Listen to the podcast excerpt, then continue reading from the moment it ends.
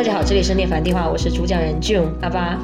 这次请来了三个姐妹跟我同桌一起录一期关于返校的播客，因为感觉大家对于返校的基础理论都有了解，但是关于实际行动上，感觉有些姐妹还是很难。怎么说？实践融入到自己的生活当中。对，很难就是融入到自己的生活当中。嗯，从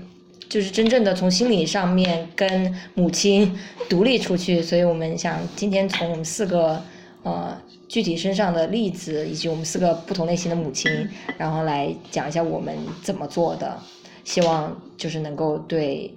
受此困扰的姐妹有所一些帮助。然后大家先来介绍一下自己吧。呃，大家好，这里是 Joanna，就是好久以前出现在过 June 的播客当中。呃，我是 Joan，我也好久之前出现在 June 的博客当中。大家好，这里是 Jago。哦，然后我想补充一下 June 刚刚说的，就是其实，呃，我们其实差不多是同一波女权。呃，在网上看到了，比如这样的消息，然后差不多同一同同时间，就差不了太多，可能一两年、两三年这样子，然后走到了今天。所以其实我们都是是二一年前后那个时候，差不多上网看到的很多消息，很多从林毛毛那一波开始，对林毛毛，对，然后往后走，然后就大家接触的理论都是一样的，但是走到今天，就我们的可能心路历程也不一样，然后需要去解决的问题也不一样，所以就在这里分享一下。从什么开始聊？啊，对，第一就比如返校第一步是什么？大家的，我觉得是意识到，我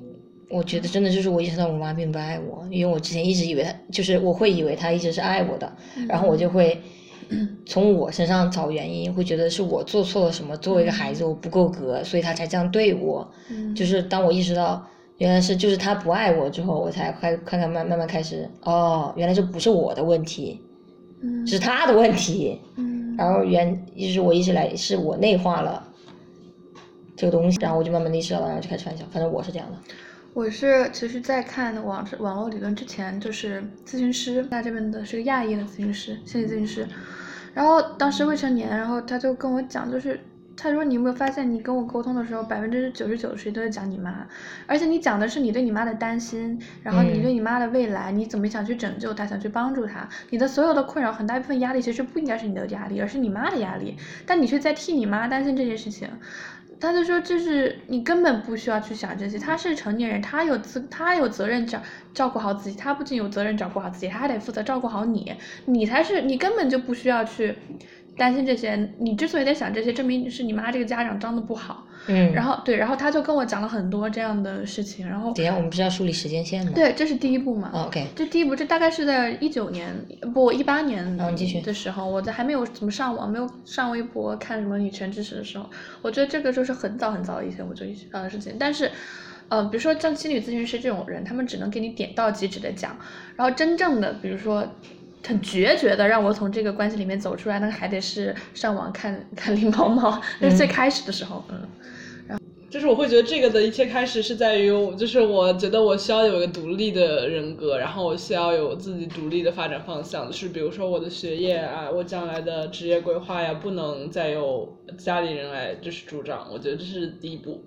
然后我记得我最先开始就是我那个初中的时候比较中二，我就会看一些特别中二的那种书，就是会就是比如说一些讲一些嗯，就是历史上的人物他们是怎么嗯，就是在这个世界上找到他立足之地的。然后当时我就特别中二，然后我就会就是我当时认识到这样一个概念，就是它的概念叫做就是。就是叫精神家谱，或者说就是精神上的家族，就是说，就是人要开始从就是血缘关系中脱离出来，就是你你可能你在这个世界上，嗯，对你最有帮助的人，跟你启发最大的人，或者最有共鸣的人，他并不是你家里的人，不是你的亲人，不是你的母亲。然后那个时候我就开始意识到，因为。我就是记得我初中叛逆有一段时间，我就是在家里看到我妈，呃，每天的生活，我就会突然有一种厌恶情绪，就是我会觉得她为什么她的生活这么无聊啊？为什么她一点都不酷？为什么比如说我在网上认识很多人，为什么我在书上读很多人，他们都比我妈妈要酷？就是我从小可能是比较崇拜我妈妈那种类型，然后我到那一刻我就突然觉得，我想成为一个不一样的人，我想成为和她截然不同的人，然后大概就是那个时候我就开始就是开始反思，就是说。嗯，我也许我希望我的生活是什么样，但是我可我妈妈可能不能这样给予我那样的生活，然后我就开始思考返校的问题。如果说返校的开端的话，一嗯，我会觉得就不是因为是女权觉醒的契机，我会觉得好像我从小的时候就一直和我妈是一个，就是我会去对抗，就是我从小好像就哦知道，但是都是一些小事。但是从小和他，比如说他对我的一些要求，我觉得不合理，我不愿意，我就会和他吵架。可能也是因为从小这种拉扯，我为我在家里，我觉得我会，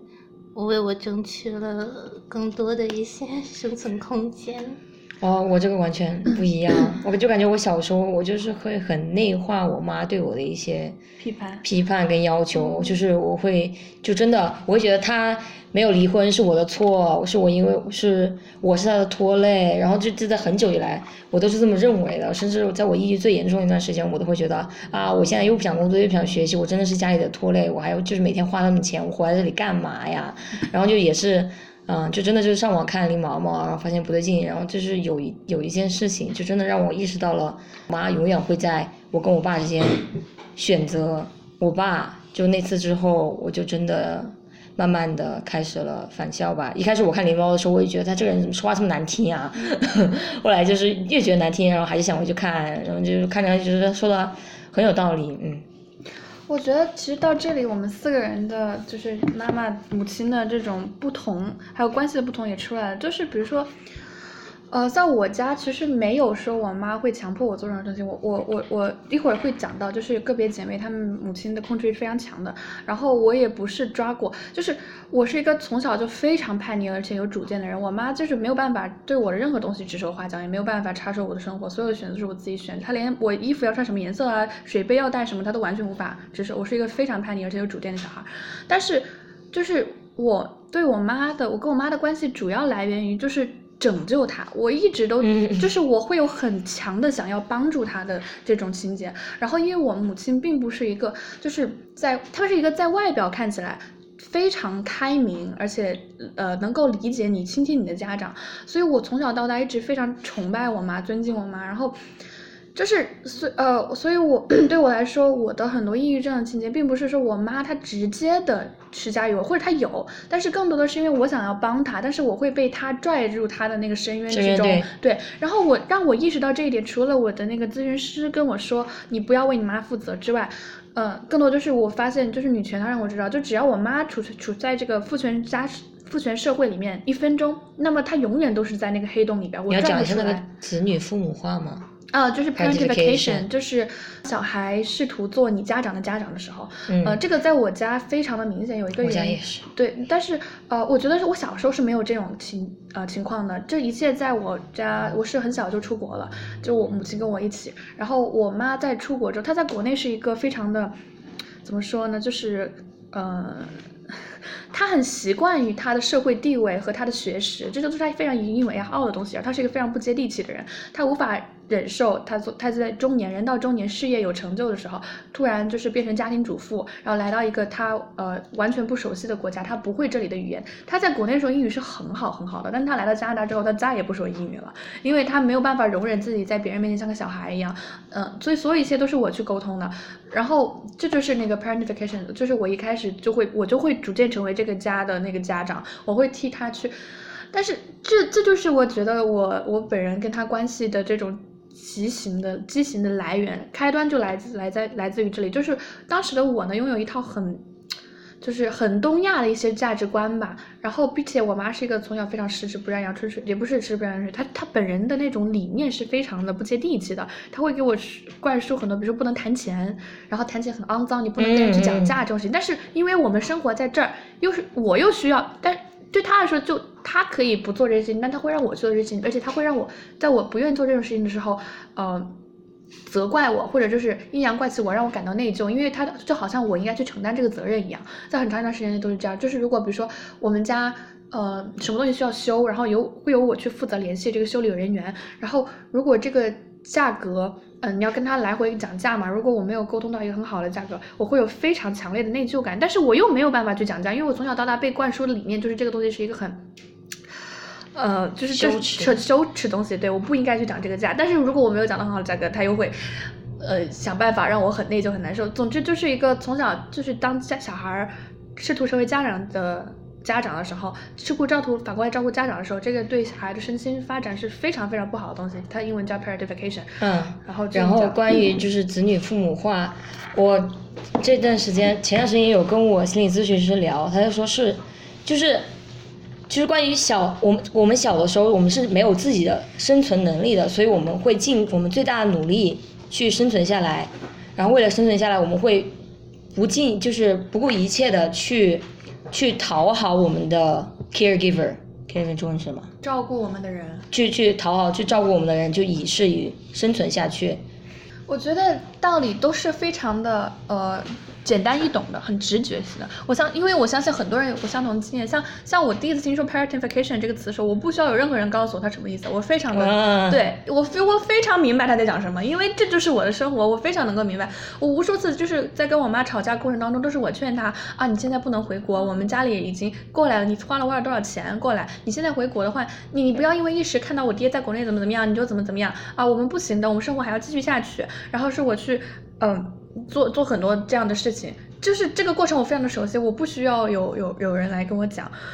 嗯哦嗯，我也是，就是来加拿大这边跟心理咨询师聊了很久，然后他聊聊的时候，他就跟我说，你有没有听说过这个词？然后他就给我看这个词，然后我之前从来没有听说过，但是看了之后我就觉得能够解释，就是我小时候，他们也是会有的事情明明不是我的责任，就会让我来负责，就比如说他们吵架了，然后我爸就会说，你快点快点去去哄你妈妈。哄了就他就能吃饭了，就是我妈有时候他们吵架的时候，我妈就会在生气，在家里哭一天，然后什么什么事都不干，东西也不吃，然后我妈就会叫我，我爸就叫我去哄她，但是关我什么事呢？然后我为了就是让整个家庭好，然后我就只要有去哄她，然后以至于后来家里面出什么事情，我下意识的就会去插手他们两个之间的事情，但其实根本就不关我的事，我就下意识的没有，他们也没有做到课题分离，然后让我觉得我有义务去帮他们，但实际上根本就不是我的责任。对这个 parentification 发展到后期，就直接就变成了我非常的努力的想让我妈离开，呃，她家庭主妇的身份，非常迫切的想让我妈离开我爹，然后我会用尽一切努力去达成这个目标。但是我后来发现，就是就是呃，心理咨询师他没能让我做到放下这一点，反而是呃女权，他让我知道，因为心理咨询师告诉我你不应该这样做，是为了你好。嗯，但是女权告会告诉我，就是你这样做是没用的。对，一点用都没有，嗯，就真的没有用。我，呃，我呃，后来可以继续讲别的，但是我现在对我母亲、对我妈已经是完全一个放弃的状态，就是我真的已经看透了，就帮不了她一点儿。她在自己的世世界里面，呃，她可能自觉得自己过得很好，她的生活在我眼里就是毛骨悚然。嗯，对，嗯，我我我嗯，然后然后我们要说到一个一个事情，就是我刚刚跟 June 还有另外两位姐妹在开录播开始录这个之前，有稍微讨论过，我们觉得这种方法论如何能够方法论一点，啊，我们就是觉得，首先第一步就是逃。无论你是怎样的家庭，无论你家你跟你妈的关系是不是有那么的好或者那么的差，你第一步先先逃，你先离开他，你先有这个距离，你才有谈判的筹码，你才有让自己伤口愈合的时间，你才能够稍微客观，就是稍微客观一点，都不用说特别客观的去看待你们俩之间的关系，这样，然后你可以从这个远远的位置去去判断你要怎么进行下一步。嗯你们俩有什么要补充的吗？说到我从小跟我妈就是会有一个，就是我会知道去对抗的一个原因，可能是她自己，就是我妈其实是一个很拧巴、矛盾的人，在现在的我看来，她小时候。我和他吵架，然后呢，他过完了以后，他也会过来安抚我，然后然后说妈妈其实很喜欢你，然后希望你成为一个有主见的孩子，而不是要事事听我。他甚至会对外人去这么说，然后说我的女儿有主见怎么样？嗯但嗯，挺好但是。我在想，有时候或者有可能我小时候不把我妈当成一个权威的原因是，我家里我的奶奶、我爸可能都是在我面前一个贬低她的状态。哦，是这样的，嗯对，是会这样。就是我还记得我小时候会跟我我爸一起去取笑我妈，对我也是，我也是。然后我现在想一想，我就觉得好像 不知道为什么当时到底是什么心态。我就是就是我的经历就是，因为我妈她就是以前她她年轻的时候，她虽然也帮家里人经常做家务什么，但是就是她上学之后，基本上她就是只照顾自己，她不会说一下子要又照顾男的又照顾小孩这种情况，所以就是当她就是开始。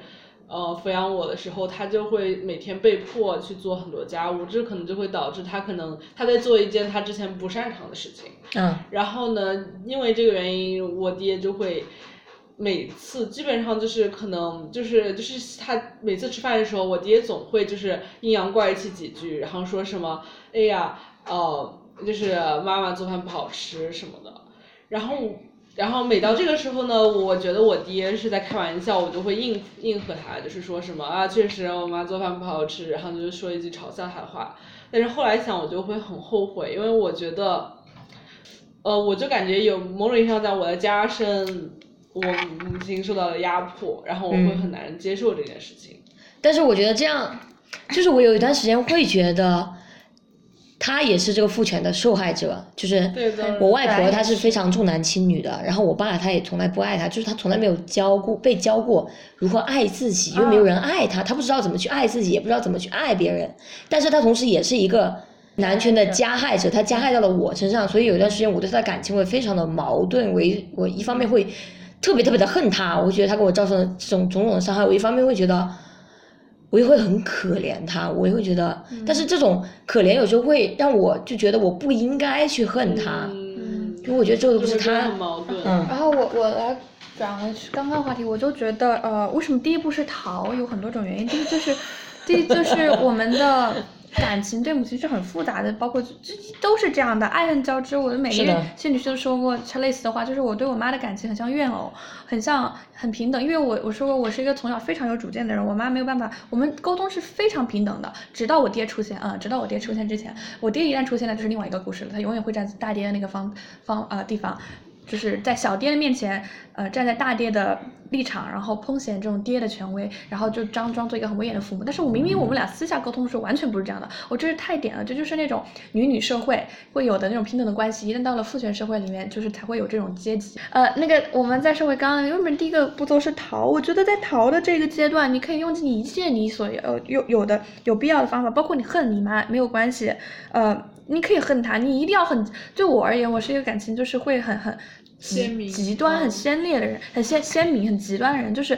呃，就是爱就是很爱，然后恨就是很恨，然后断了就是断了。所以我觉得，嗯我之前因为特别的特别的在意我妈，我给我妈，我会带我妈一起读呃那种教育书籍，一起读非暴力沟通，我们一字一句的过书上的话，然后跟她讲很多很多的事情，然后给她带着她一起打拳，给她发各种女权新闻，就我真的把我妈当做一个关系很好的朋友，在带着她一起往前。后来。呃，然后我给我妈写写写过很多的书，呃，写过很多的那个诗，还有信，就是我真的是把我妈当做我这辈子关系最好的一个朋友，在认真的对她。然后呢，呃，后来我觉醒了，就有段时间我就非常恨我妈，我觉得我人生所有悲剧都是她造成的。但同时，嗯但同时我又清楚知道这个阶这个只是阶段性的，我当时就见人就跟人骂我妈，然后过那个阶段之后，就是我现在的阶段，就是我已经彻底淡了。嗯，我我知道他是这个父权受害者，也知道他是加害者，但这都跟我没关系。他爱我还是不爱我都跟我没关系。嗯，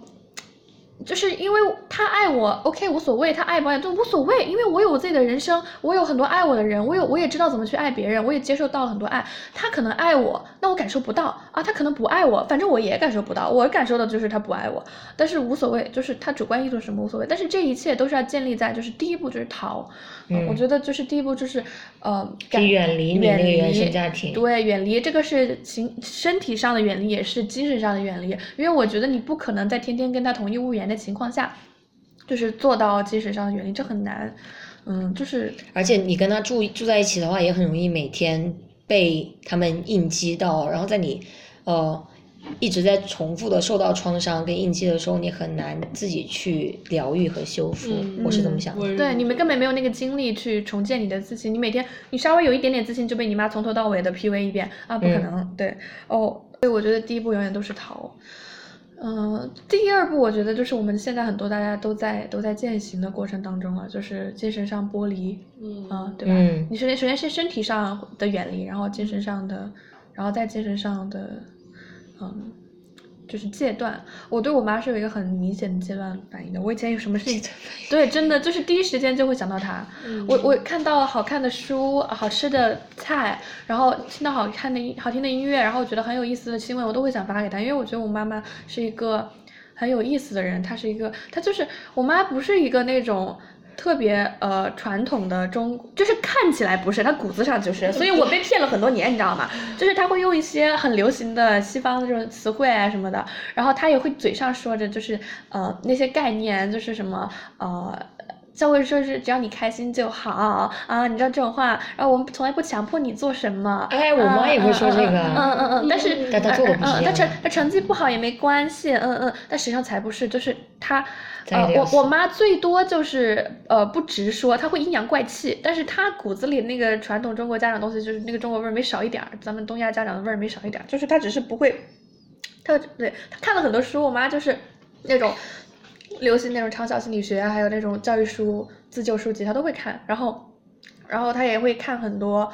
呃，我记得我上一次回去看他的时候，他在看什么冥想和找寻幸福的什么关系，我妈这种话啊什么来来来来就说说说我们我我们妈妈是这样的，就是我说了我们四个妈都很不一样啊，真但是的很不一样又又某种又殊途同归，又大家都在反校对，对，就是比如说，就是每个人的表面形式是不一样的，嗯，就是比如说我妈她就是一个看起来非常的开明的家长，哦对，而且我以前精神呃疾病就很严重的时候，我的心理疾病很严重的时候，她会主动带我去看医生吃药，然后在中国很多中国。对，在很多中国人眼里，在中国的就是精神科医生眼里，这种妈就是就是就是人间难得，对对。啊对。但是但是我后来在就发现，就是我妈她只是很迫切的想要逃避责任而已，她想要带我去吃药，就发现啊这个东西是生理性的啊，这是外界的环原因导致的。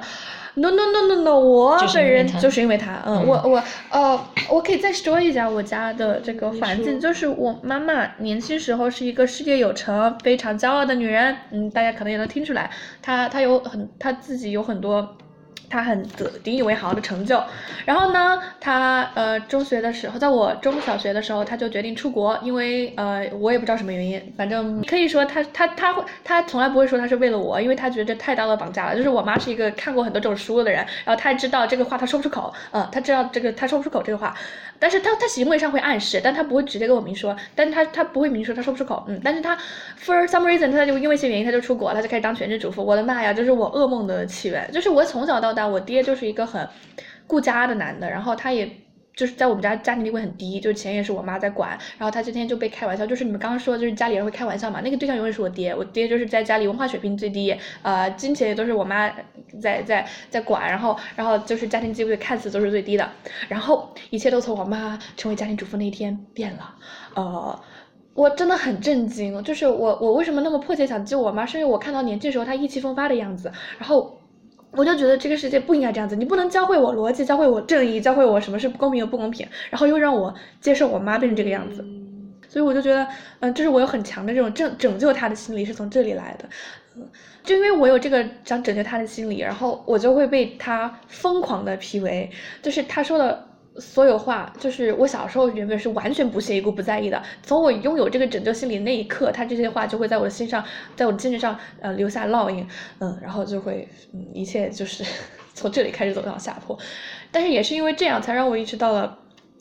就是返校的必要性。我没有办法，我拉不出来我妈，我真拉不出来一点儿。如果说有的人他他没有尝试过，但是我跟你说，我真的是尝试过。我可是，我觉得这个世界上没有任何一个人比我更有资格对我妈，呃，对他们母亲就是这么决绝的说再见，因为我真的是就是尝试过，嗯，不遗憾，绝不后悔。嗯，嗯嗯，我想说这我的就是跟你们讲事情的顺序可能不太一样，我就能想到哪儿说哪儿了。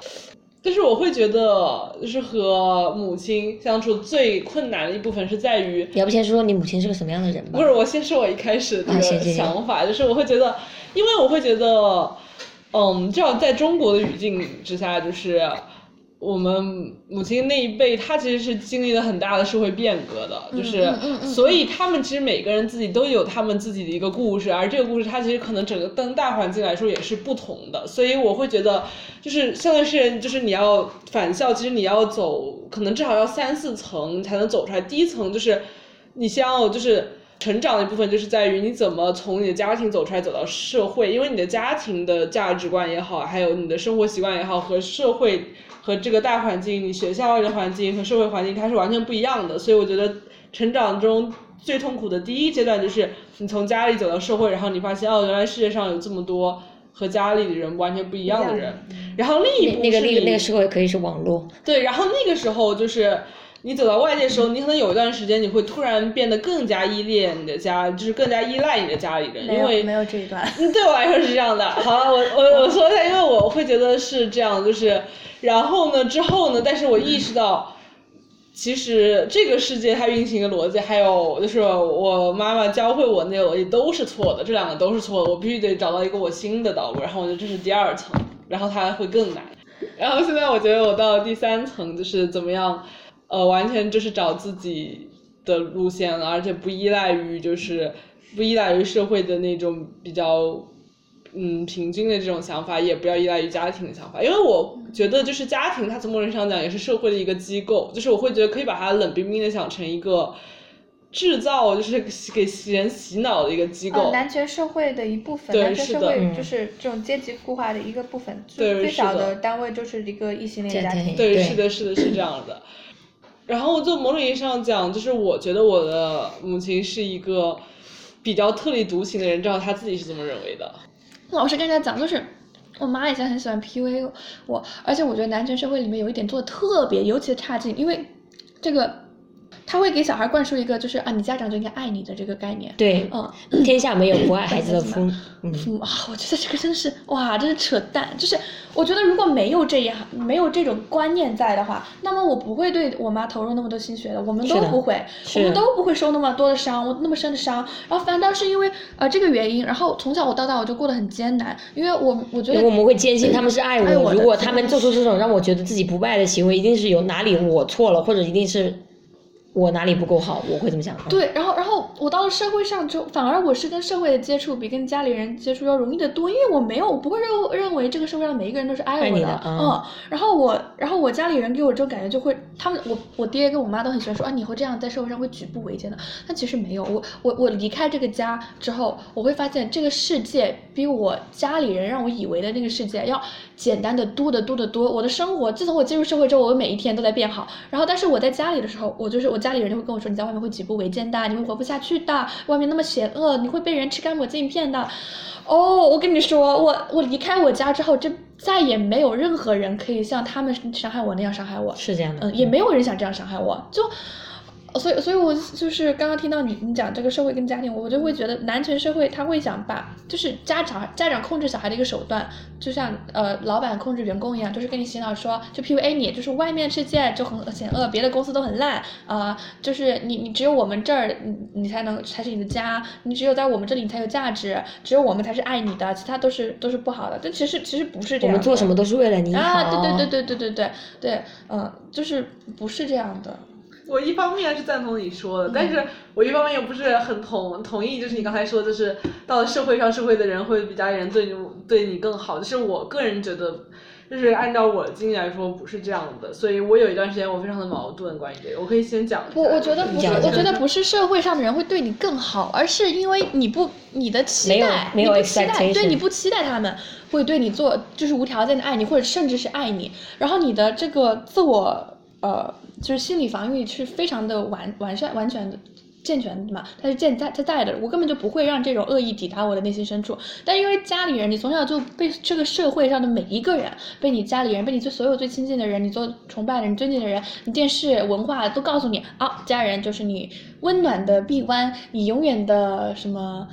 就是后盾，后盾，嗯避风港，嗯，然后他们永远是最爱你你的人，从小被这种东西洗脑，我就觉得，你就你就你就没有办法，你必须要让他们敞开心扉，你就会让他们进入你内心最深处的地方。但实际上，像我妈和我爹这种人，要是在社会上，就是有任何一个人对我说这样的话，我我我会觉得他们真的就是在 PUA 我。嗯，我就是我不，这是这浅的。如果是老板，我就告劳动局；如果是同同辈，我就跟他打起来，好吧？嗯就是我的性格就是这个样子的。哦，只有是因为从小到大我接受社会对我的这种影响洗脑，我才会允许我妈那样伤害我。实际上，放在这个世界上，任何一个别的人对我这样做，我要把他打骨折。我跟你讲，就是真的，我是一个很，我小时候是个很暴躁的人，然后我现在也在努力的找回小时候 挺好就。就是就是是这样子，我真的非常的，我在很多时候，在很多时刻，我都会告诉自己，就是你要想一下，这个事情不是你妈，而是别人对你这么做，你还会这样去照顾她，去这样想吗嗯？你还会这么难受吗？我根嗯本不会，我小时候就是会把霸凌我的人，就是想试图霸凌我的人，头上就是打出脑震荡的程度，我根本不可能允许任何一个人这么欺负我，但是我妈就可以，唉，所以我我是想说这个。哦，但我觉得我跟你思考的角度应该不一不一样，嗯那你继续就是讲。我会觉得就是，嗯，我会觉得就是我现在想，就是在就是完全就是所谓就是听家长话这个过程是非常盲目的一个过程，但我同时又觉得这是一个练习，因为我会觉得，嗯，我比如说我刚进入学校的那几年，我是在相当于是在平衡就是家长的要求和我在学校看到一些现象，嗯然后我觉得这就是对我的一种练习，因为我觉得在一个理想的情况之下，就是在一个理想的家庭，呃，母亲是有义务告诉孩子，就是这个社会和和就是母亲她本身的价值体系到底有多多么的不一样。就是对就就是跟你说一下他的价值观是怎么样的，然后并且告诉你这个社会是怎么运作的，对你怎么对对怎么样，是的是的在这个社会下存活下来。对，我会觉得就是比如说，假设，嗯，是两个女童的孩子的话，那他肯他们肯定从小就会跟孩子讲，这外面的世界和我们家里人所相信的是完全不一样的。然后我会觉得这个对小孩来说也是非常重要的，就是他一开始进入社会的时候，他要开始，他心里就是想着是他妈妈跟他们说的一句话，但他们同时他们会在社会上看到一些现象，接触一些人，让他们觉得，他们让他们就是开始想，也许我有别的方式活着，或者什么什么的。然后我会觉得这个对我来说是非常非常困难的一点，因为我会觉得，就是我回想到我和我妈相处的一些过程，我觉得从某种意义上讲，她就是帮了我，但是从某种意义上讲，她也害了我。就是我觉得她是一个两面性的东西。哪里帮了你，哪里害了你？就是我妈妈是一个，她在某些方面，就是她也很大多数方面还是一个非常随波逐流的人，但她在某些方面，她又会觉得她应该和别人不一样。呃，她个人的觉得就是她觉得健康是比别的所有都更重要的事。有一些她我妈嘴上也会这么说，嗯。但是我妈她是会逼我做一些行动，让我保证我在就是外面的环境不会受到伤害。比如说，嗯，比如说就是，那这个也给我造成了很大的困扰，让我在学校没有交到任何的朋友。从某种意义上讲，就是比如说上初中的时候，好像就是我们必须要吃学校订的菜，嗯，但是我们学校订的菜它就是。嗯，那种很不太健康，比如说会有一些就是什么，嗯，合成肉啊之类的，什么或者特别咸或者什么的，然后我妈就会让我每天带盒饭吃，然后我就会看到全班可能五十几个人都在吃学校盒饭，而我就是，就是我说我不每天不订饭，就是他们交餐费的时候我不交餐费，然后我每天中午我就从我的包里拿出我就是我妈帮我做的盒饭，那个时候其实我非常无语，我想和别人一样，但我从某种上讲，我又觉得那个是对我的成长有好处的。然后另外一个例子就是。嗯，就是我高一的时候，就是我基本上就是坐在后排，就是我从小到大都坐在后排。但是到了高中的时候，那个桌子，对，那个桌子还是非常矮，就是他们的桌子和初中的桌子还是一样高的，所以我就是经常就是肩膀疼、背疼。然后我妈就在网上买了那种垫桌脚的垫子，然后让我到学校把它装上。所以就是全班五十几个人的桌子都是一个高度，但是我坐在后面，我是唯一一个和他们高度不一样的。然后我就每天我就在这样压抑下待着，从某种上讲，就是我会总会幻想，就是有的同学问我为什么我们的桌子跟他们不一样。有的时候我会跟他们解释，但是从某种上，我是一种精神紧绷状态，因为我不想跟他们解释。啊因为特别是就是在国内的那种环境，要求每个人都一模一样群。对是是的是的是的对对对，然后然后这个对我的影响非常非常大，就是它有好的一面，就是它让我知道，就是我需要改变，就是无论就是外界对我要求怎么样，我一定要就是有我自己的一亩三分地，我那个是要保证它是对我的生存有利的，就是我有这样的对对一个想法。但是这个这个从某种上讲，它也导致了给我的那个成长带来非常大的困难，因为我可能很小，就是我到初中、高中的时候，我就会开始很极端的想改变，就是我就是我妈妈，就是她她会在权衡这个事情，她会权衡说，啊、我们家有这个能力，比如说给你加个桌腿或者给你带饭，但是我们可能没有能力让你去非常非常好的学校，或者更好的环境。但是我当时，我当时作为一个小孩子，我是不能想象，就是我会想突破所有的界限，就是我会想。我的想法其实比他们更激进的，因为我相当于是在我是没有什么顾虑的，我没有受到社会化，可能没有他们受到的社会化深。那当然了所以我就会开始就是突破一些界限，所以我当时因为这个我就开始想，那我为什么要待在中国？为什么要待在国内呢？我就想我要出国。哦，但是这个时候，在当时，我的我家里人是不能接受的。他们可以接受，就是你做一些小的更改，让你的生活更舒适。但是我就突然猛地意识到，为什么我要待在这里？然后我就会，但这个对我来说，就是让我当时非常非常割裂，因为，对，就是我当时还停留在一个我刚学会的这种批判性思维，开始改变自己环境的这个思维。但是从物质条件上讲也好，还是当时的那种社会环境，是什么疫情啊之类因素而讲，我是没有这个能力去真正改变。所以我当时活在一个非常非常痛苦的时期。哦，你现在讲这个，我好能理解你身上一些让我觉得很很矛盾的神奇的地方。就是我会觉得周文是一个，呃，就有时候我会觉得他年纪很小，很不成熟，没有社会经验。嗯。跟跟特别是跟我这种，就是基本我虽然是跟我妈一起住，但是我基本上算是在独居，因为什么事情都是我在干。嗯，就是包括我在在年龄没有到合法年龄的时候，我就开始开车，然后，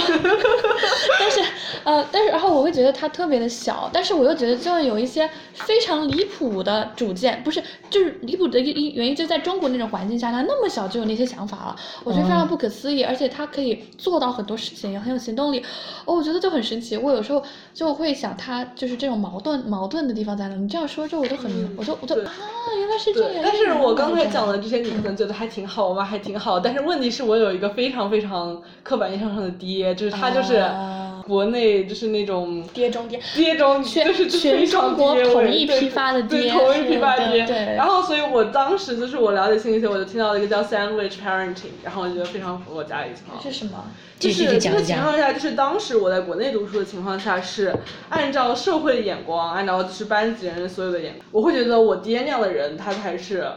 值得我学习的，而我妈就是一个完全偷懒的人，我妈就需要你突，就是，但是阿姨有在上班或者怎么样吗？有，但是她就是她上班是那种摆烂心态的上班，嗯但是我当时会很。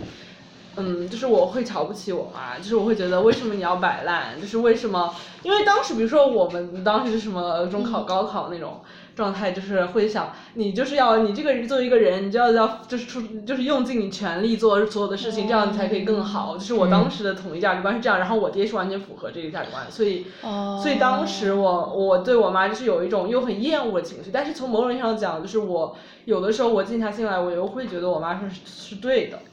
所以我就是一个非常非常矛盾的人，我，从小我爹也是会一直就从小给我灌输说我妈是一个很不求上进的这个概念。嗯，但是他在我这里没有洗脑成功，因为我从小就跟我妈特别同仇敌忾，因为我我是真的我们家我受我妈影响很深，我妈像是一个我的灵魂伴侣一样的小时小时候，就是她会给我推荐很多书，然后我非常喜欢她给我推荐的书，然后我们会聊很多就是这种 很精神上的东西，但是我爹就不行，我爹就是一个文化水平较低，第一脑子也不是很好用，在我看来很粗俗的一个普通的男的。他的优点就是爱家，然后他的缺点就是他配不上我妈，然后 然后呃，是在小时候是这样的，所以我我爹一直给我。灌输这种我妈很懒惰的概念，一直都没有成功。她因为因为然后灌输到后期，我就已经女权觉醒了。就那个时候，我就发现不是我妈不想努力，而是因为我爹跟我妈是同一个职业，在他们这个职业里边，男的就是能去跟那些大老板谈生意，他就是能够比我妈就是取得高的多得多得多的成就。即使我爹的这些文书都是我妈在写，然后我爹的毕业论文都是我妈帮他写的，然后。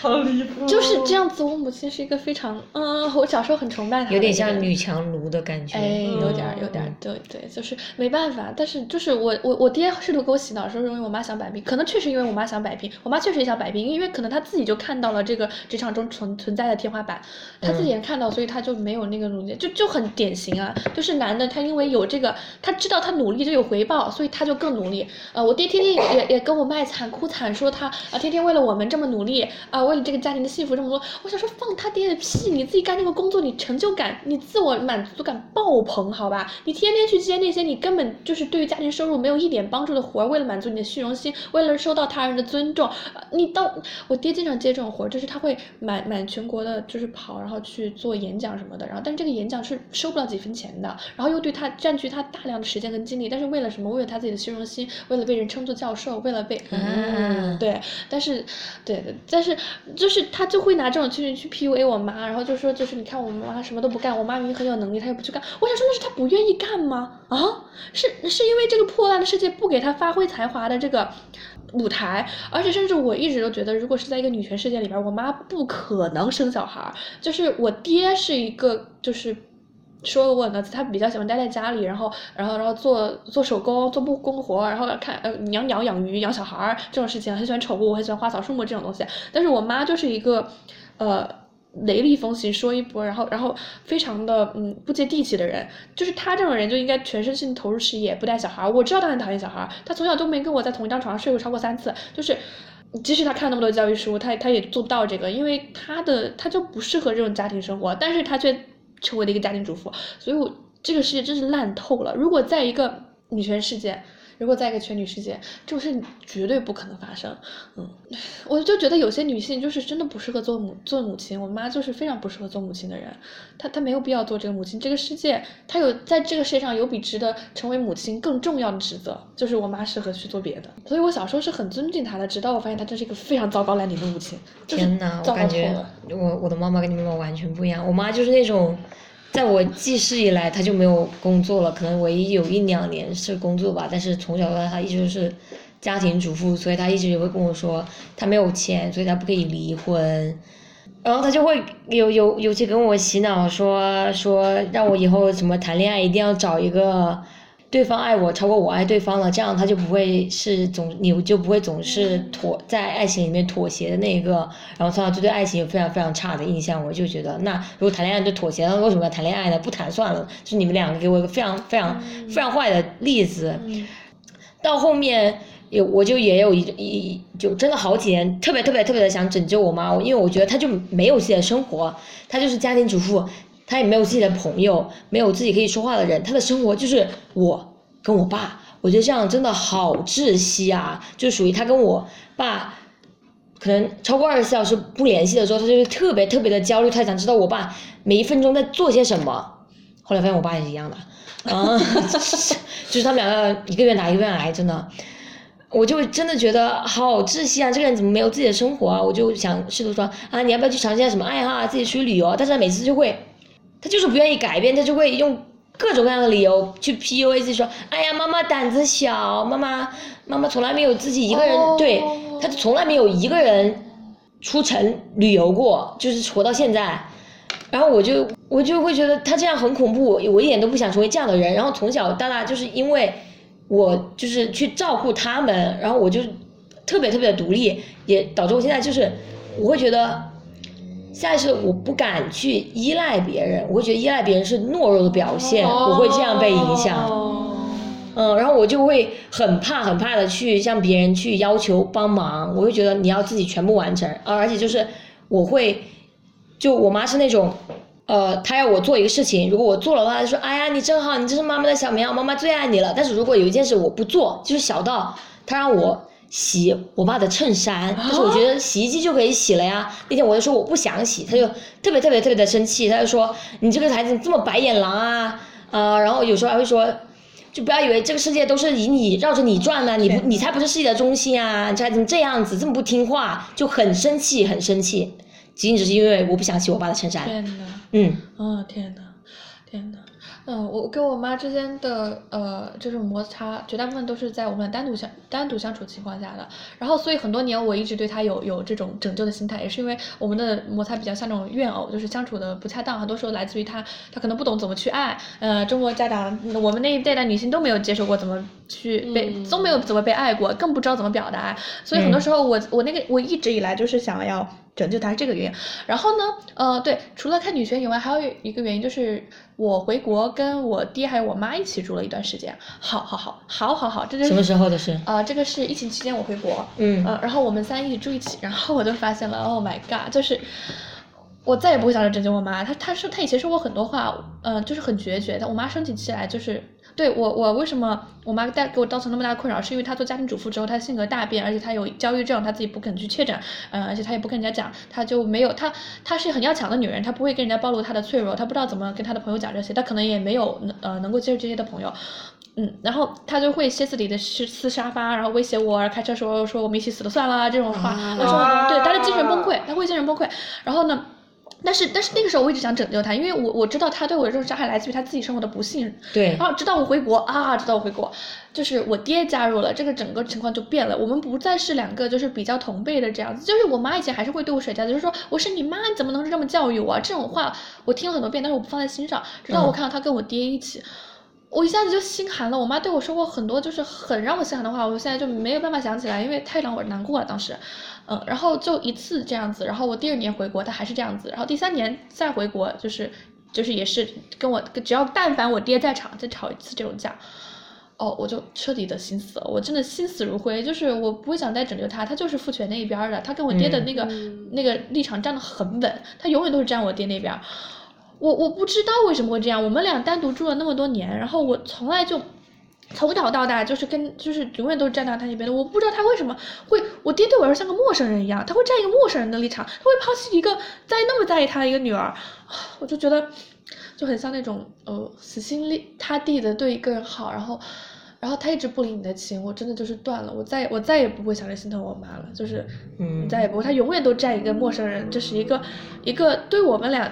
那么，就我不会说我爹是一个那种呃世俗定义上的坏男人，就是因为这个世世俗定义对坏男人的那个呃标准太低了。对，太对对，就是就是很恶心。对对，呃，他他没有就是很明显的什么赌博、嫖娼，但是我会觉得他私底下都有在干啊，只是他没有把这件事情捅破烂皮到到台面上，但他只是配不上我妈，就是。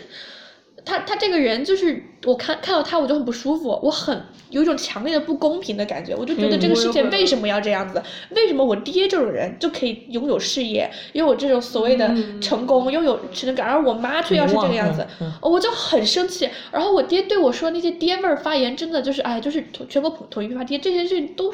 都已经呃，我我我都不要说，我相信大家都懂，就是爹味儿发言都非常爹，这让我暴怒，因为我我从小生长在没有爹的环境当中，嗯，我就我就已经。不习惯有人对我这样爹味儿说教，我就会一下子就爆发。我爹跟我的对话就是一触即发，然后然后我妈就会进来，我妈就会狠狠的站在我爹那边说一些让我特别特别伤心的话。然后然后我跟他吵架，我说那那你这样子，你下次再真的再有我爹，我要跟你断绝关系。我妈就，哦，那就那就断绝呗。啊，就这样，然后我就我就啊，行行行，再也不会了。就我感情是很决绝的，我现在再也就我真的是完全没办法心疼他一点儿。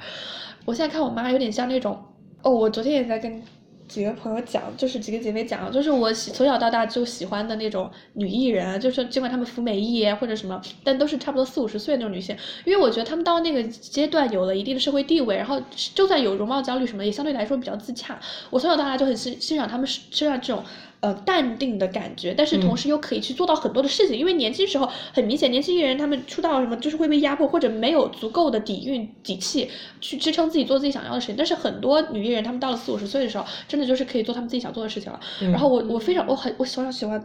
的很多很多就是呃就是女艺人艺人就明星都是这个样子，追过的偶像都是。然后我就看到我妈。到了五十岁，她就跟要死了一样。我的妈呀！就是我不是说我中中学还有小时候做过很多努力嘛，会跟他讲各种各样的，大家看各种各样的书什么什么。嗯然后我妈就跟我摊牌，她说她改不了了，她改不了一点儿，她她都劝我放弃这。还摊牌了，啊，他就摊牌，她就摆烂，嗯他就是说啊，你妈我我都已经快五十了啊，他现在已经超过五十了，你妈我都快五十了，嗯，就是我这改摆摆不了一点儿了，我我我我，嗯，她就摊牌了，然后然后我从那一天之后，我就会努力观察，我发现她确实是这样，就是她现在的生活在我看来就是空中楼阁，很很空虚，因为全靠我爹嘛，然后他。很多事情，哎，都很典型的，就是比如他对我爹，就是有很多怨气，他又不敢说，他整天给我说，然后让我气得要死，把我当枪使，对冲到我爹那儿啊，对我爹一顿痛骂，他又过来和稀泥说你怎么能这样说你爹啊？这些啊，对对对，啊说嘴难听，对对，这种不要太多了。但是但是我觉得最重要的就是，就是他这种生活就空中楼阁嘛，就万一他哪天忤逆我爹了，或者是就是家庭关系破碎了，他他的生活重心一下就没了呀。呃，我就觉得很空虚，很恐怖，而且他一下子就从小时候天天跟我说要做独立女性的那个人，变成一个从着装打扮到到样子，这各种方向都很像那种贤妻良母的娇妻的感觉，我觉得很恐怖的。特别是你知道，从小到大经历过这种转变，我们家小时候从来都是我妈骂我爹开车特别毛躁，闯红灯，然后扣分什么的，然后现在都是我爹说我妈开车跟女司机一样。你知道，就是对我来说是很恐怖的事情，我见着这个转变，嗯就是一个转折对对，对转折特别恐怖，对，所以我呃。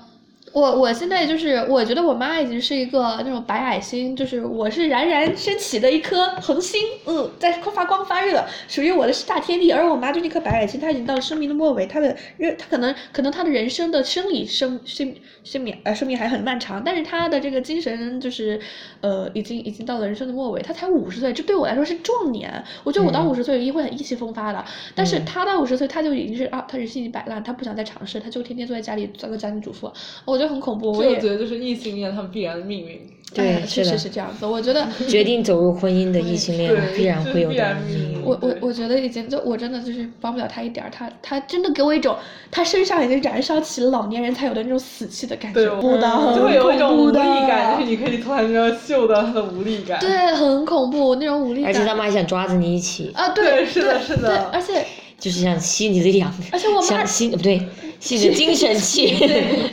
而且我妈她自己不觉得啊，他们家庭主妇都都不觉得他们的小日子过得很好，对？对对，特别恶心。特别的恶心。嗯，但是你知道，实际上就是我我在的那个学校，每一年都有家庭主妇跳楼的。啊，嗯，因为因为压力太大，都全职主妇嘛，就是都注意都在小孩身上。但你知道人这个东西，哎呀，这个真是说来话长，这是另另外一天的话题。嗯，啊就是家庭主妇的面对这个压力，我非常的了解，我真的特别特别了解，因为我妈的朋友全是家庭主妇，我妈也是家庭主妇，而且我是见证她怎么从一个全职女性、职业女性走入家庭主妇这个过程的，所以我我非常的呃受不了。然后呃，我觉得就是嗯，他们就完了，就完蛋了，你知道，真的是救不了一点儿。我会觉得就是我妈，她是一个，她是一个自己走入骗局，但她没有意识到，就当她自己都没有意识到自己走入骗局的时候，她已经被洗脑了，她就已经开始就是安于现状，我是这么觉得的。我妈、我妈觉得她扔婚活甜甜蜜蜜的日子过得很舒服来着。真的吗？嗯，对但是我我跟到她一起的时候，我会非常的不舒服。对，为什么我说大家一定要物理性远离，也是因为我妈不是一个那种很明显的会 PUA 我会会骂我的人，但是她会阴阳怪气我。对然后，但更重要的是。更重要是，我作为女儿，有可能就是从小到大的都要去猜测、揣测她在想什么，或者也许就是所谓的天然的联系，我不知道这天然联系指的是什么，但是反正类似这种情况，我就会揣测，我很能感受到她的情绪。会被影响。对我嗯非常会被影响。我妈对我来说就是一个行走的负能量的一个黑洞，她她会极非常能够感染我的情绪，但他自己不觉得他很伤心、很难过、很焦虑，但是对我来说，他随时就是一个要要崩溃的一个状态。我在我眼里，他的状态非常的糟糕，但他自己不觉得，所以所以我说一定要远离，也是这个情况。嗯。但我觉得有一点原因是因为就是作为女儿，其实她是一个有的时候就是母亲会把女儿当做她的一个希望，所以她会把自己的一部分她的希望寄托在你身上，这其实是非常非常困难的一个事情，就是因为他们没有办法把自己独立于，就是没有办法把孩子看成一个独立他们的个体，他会觉得是他们希望跟愿望的一个是的，是的衍生，嘛。但是很可怕。这样就是我们收到的信息，是我们得到的是很理想化，就是他的所有的梦想是我们是能听到，哦但是我们看不到是他是怎么被父权折磨，他是怎么被每天磨平棱角的。但是我会觉得这样就很分裂啊，他就一一边告诉我说，就比如拿拿前面那个例子，他说你一定要找一个你爱他，他爱你多过你爱他，但是他就他就他就找了我爹啊，因为他没有办法改变。对啊，然后他就在那里，他根本就没有用一个实际行动，他说他的行为跟他的思想完全是一个割裂的。那你让我怎么到底要应该去相信哪一个呢？啊我就会觉得很困惑，你到底想要跟我表达什么？你明明跟我说了这个，但是你行为上做的是那个，我觉得那个你不可信啊。啊，确实是确实我也会他他跟你讲的是他自己呃自己对，而且他就是他会一直在抱怨我我爹怎么样怎么样怎么样不好，然后就是我我跟他说的时候，他又他又会觉得啊，那我没有办法离开啊。我说那你那你抱怨干什么？就是有时候我跟他聊，就是我之前还试图改变他的时候，我就我跟他聊，他有有时候就会很气急败坏的说啊，那那那那就这样了呗，那我知道，那我能又能怎么办呢？他就一个非常非常的习得性无助的状态。哦他就觉得我自己改变不了，我脱离不了这个环境，那我就只能在这里待着了呗。那我就觉得，那你为什么要这样子想自己？你为什么要觉得你没有能力呢？你明明就有的呀。他已经被腌入味儿了，父对对对对我妈也是这样。但我妈真的就是白矮星，她已经生命已经燃烧到了末尾。我真的就是一个五十岁的人，怎么会那么死气沉沉？哦，此事就要此处就要说到一个我们并不在在现场，但是经常被我拿出来说的姐妹了。呃，这个这个姐妹她妈妈是很小就带着她主动离了婚，然后自己创业，然后一直干事业干到今天，就很辛苦，非常辛苦，非常忙但是哇塞，他妈妈根本就不像。呃，跟我妈就是两个年代的人，就是我妈比比我这个朋友的妈妈要小个六七八岁，就是这个朋友的妈跟我爹是一个年代，我爹已经我以为他已经七老八十，我爹这个人已经跟不上时代，彻底被时代抛在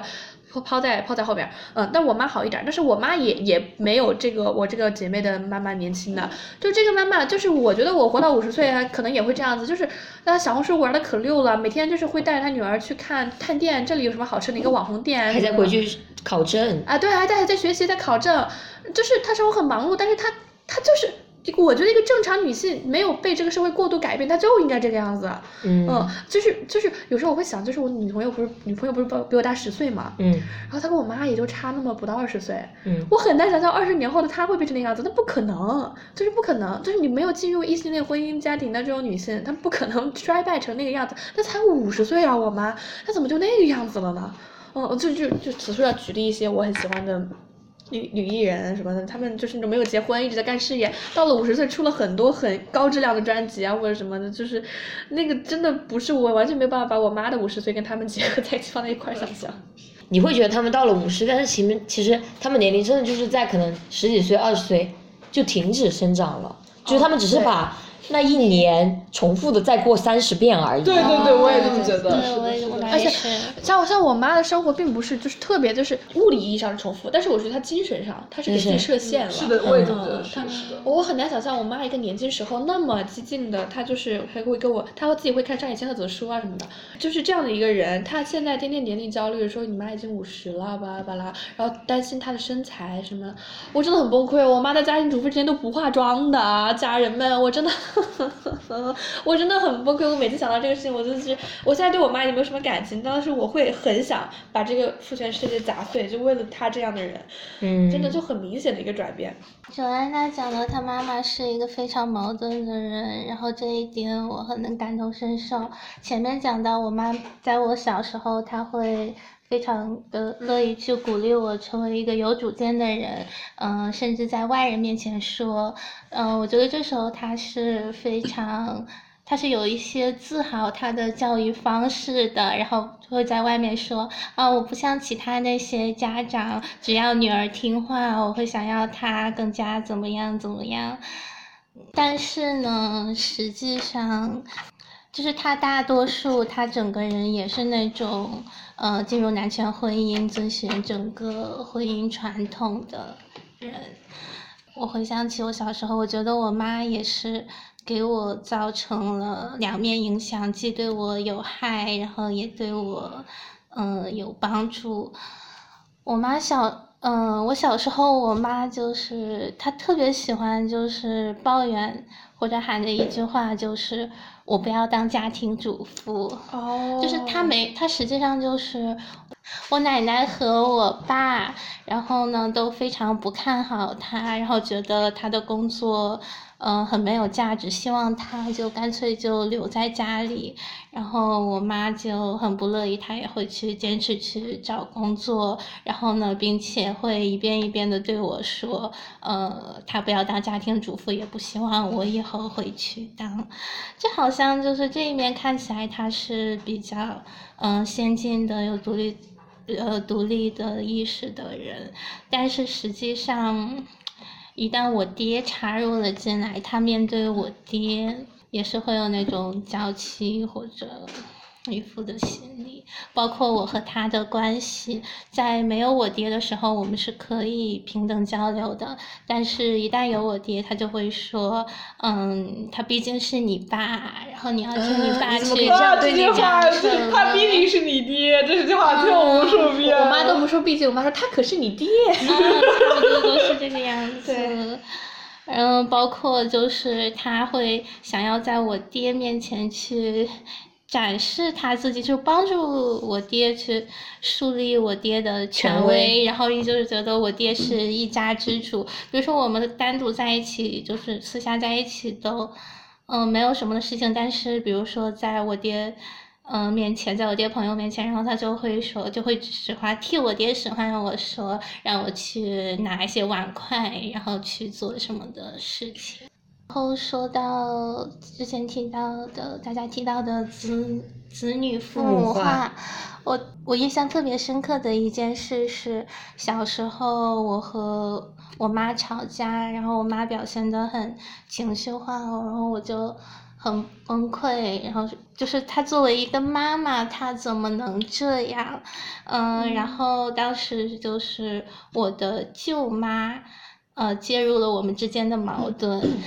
然后跟我说：“那你知道你妈妈是这样一个人，她从小没有呃得到很多的爱，那所以你作为她的女儿，既然你已经知道了，那你就要去来爱她，你要教会你的妈妈怎么去爱。然后我就是我舅妈也是一种，她就是她的儿子是很可能被她教的，觉得也很有世俗上的成就，然后。”会觉得我舅妈是一个很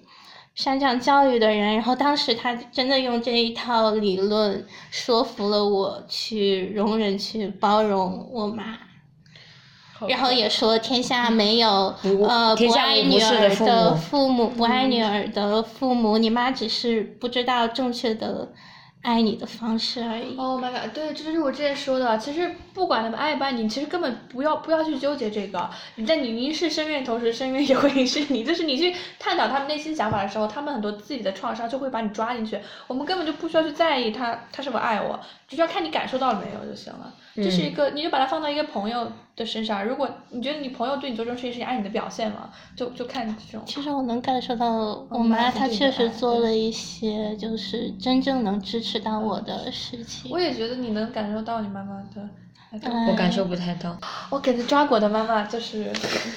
嗯，确实这样。就是我妈对我做了很多实质上的支持，就是但是我其实是感觉不到她的爱。我很多时候觉得她是一个没有感情的人。我觉得她有点像。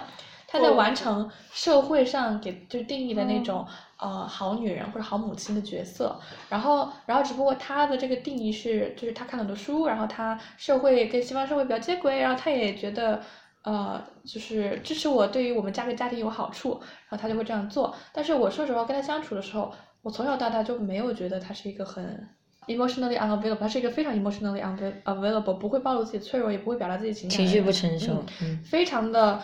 呃，我我我跟他我跟他交流永远都是感觉冷脸贴热屁股，啊，热脸贴冷屁股，不好意思，啊，热脸热脸贴冷屁股。我我以前我有很多次就是我跟他讨论一个事情，然后讨论讨论着我就在门外大哭，他就把门关上，他自己在一个人里面，然后我就敲门让你进去，我想跟你聊这个，妈妈你怎么可以这样对我？我在妈妈我们讲一讲，我们聊一下好不好？他就不管，他就把那个门关上。我印象中这个事情发生了非常多次，就是我妈妈。我妈在我印象中就是一个非常冷漠的人，我确实感受不到爱。尽管他后期，他现他他现在是呃远距离，她有经常会给我忏悔，他觉得年轻时候做了很，他年轻时候做了很多对不起我的事情，呃，然后他，然后我有个妹妹，她说她再也不会对他们对我妹妹做这种事情了，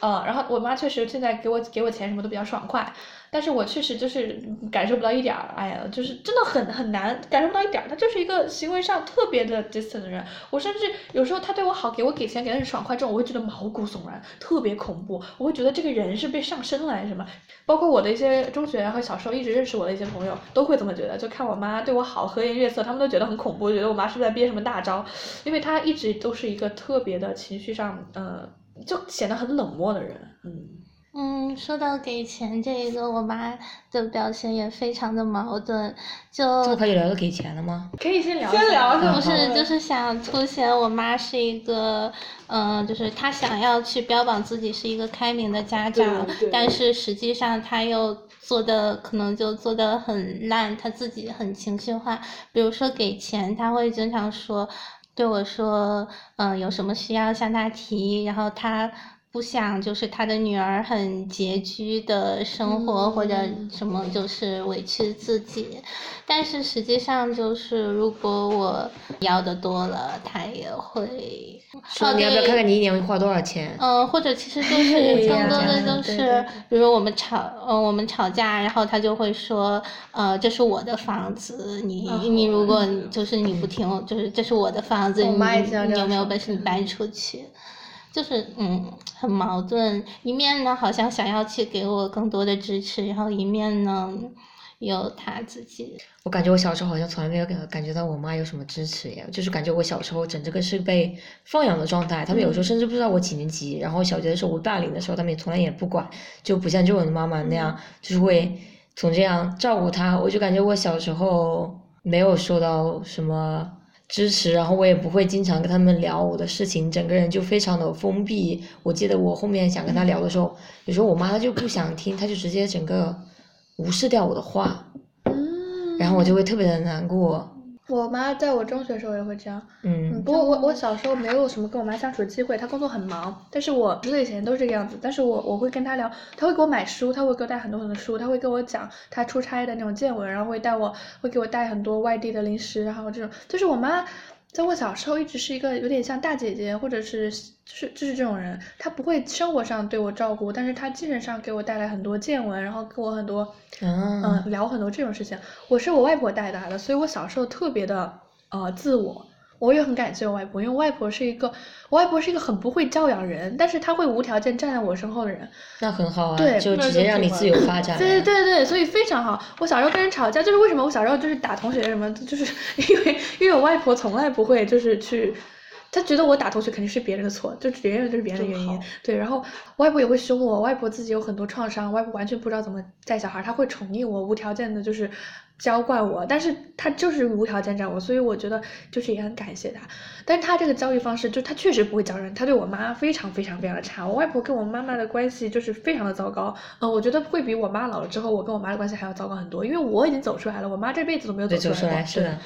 然后说到就是感觉我我是被放养了，他们真的就是不管我任何学习的事情，也不管我任何就是什么事情，然后在一些奇怪的点上又会特别特别的有控制欲，就比如说他有时候小时候就会翻我的包。然后我记得在我高中的时候，尤其是这种，嗯，就一定要他们的女儿进入一段婚姻，他就特别特别的执着。就是我记得我高中有一次随口我就随口说啊，我说我长大我不想结婚，因为我真的从小到大看到的异性恋婚姻都是没有一个是我觉得幸福的，女方真的一个都不幸福。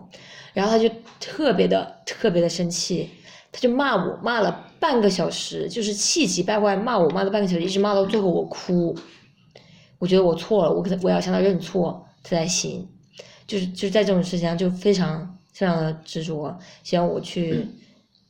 满足他这些需求。然后还有就是，比如说我出去玩，就是我妈出，对我妈不不出去旅游，我就是我一般是我出去玩的那一个。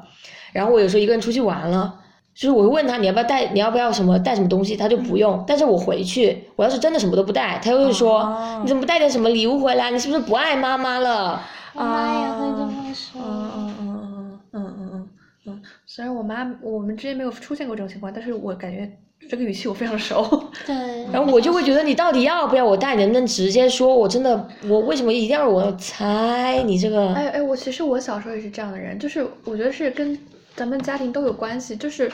要有需求不会只说，就是我中学不是中学的时候不是抑郁嘛，嗯，然后我会自残，我会自杀，然后我会想用这种方式来获得关系和爱。对对，嗯，我后来就是我会觉得没有人在意我，然后获得在意的唯一方式就是自杀。我躺在急诊室的时候就想啊，有没有人会该关心我，会这个时候为我流下眼泪。我后来就是我真的长很大，就是慢慢就是自我疗愈的过程当中，我就发现就是如果我我我我想我想知道对方是否爱我，我可以直接问的。我想让对方关心我，我可以直接说。我如果感受到了嗯被忽视，我也可以直接讲。对然后然后我但就是但是这种长久以来就会会有一种很大的羞耻感，因为社会它不鼓励你去表达这种东西，然后你也从来没有去练习，你就会觉得会有非常非常大的阻力。当你去想到要去问，去怎么说呢？去 confront，confront 去去面直接面对，直接面对就就是嗯突破那个羞耻心嘛。嗯我觉得，呃，真的是这样，我我但是我获得了很多的正面反馈。我现在跟当时的我已经是就是很不一样的人。我获得，因为我在这个过程当中，我是按照书本和那个心理咨询师的话，把自己重新养了一遍的感觉。对，那说到这个，要不你抓果跟舅还有什么要补充的吗？没有了，你就继续下一个了。嗯，好，你说。哦，就是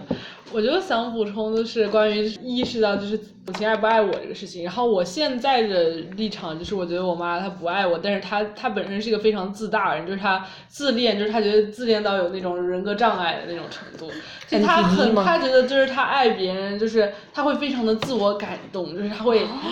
她会觉得，哎呀，我是个多好的家长呀，我多么照顾我的女儿，然后，然后我就会觉得会我妈从来不会有，醉在但是她对她会对我爸有。她说我对你爸，我不会，我问你爸牺牲了这个，牺牲了那个，付出了这个，付出了那个，然后就整个怨妇。但是对我不对对，然后我觉得我妈她主要养我的动力就是在于她要把她自己内心没有完成的事情让我完成，或者就是让我去实现她比较疯狂的梦想。比如说，就是这个非常非常明显，就是就是他就是养女儿的目的就是想想养个克隆人，就是这是他的终极目标。哦，能看出来，他就控制欲很强。对，是的，是的，因为他非常坚定认为他自己的生活方式是健康的，或者说他计划的生活方式是健康的，然后他觉得世界上别的所有人都是不健康的。就是我妈有这种执念，就是因为好她好典型的她因为 NPD 啊对他因为就在学生时期好像是什么，比如说过劳或者是什么姿势不对，所以他腰直非常非常不好，然后。就是他就是腰间椎盘突出，有一阵子就是严重到他就没有办法下床走路，所以他对这个非常非常焦虑。然后我当然也觉得他这个腰痛主要还是因为生孩子生的，就是但他自己不承认懂吧，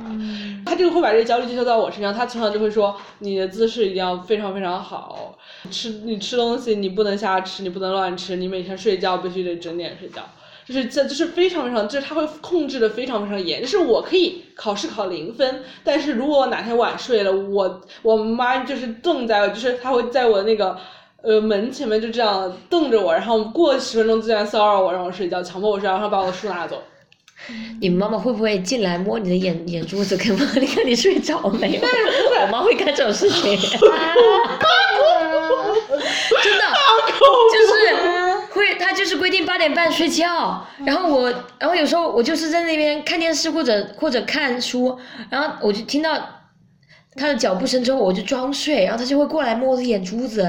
然后不是你睡觉的时候你对眼珠没有反应吗？但是如果你没有装睡的话，你就会，他不会把你摸醒吗？你就是在睡觉的话。好恐怖！然后我又会演戏，然后我就在那里，他就知道我我在装睡。不是，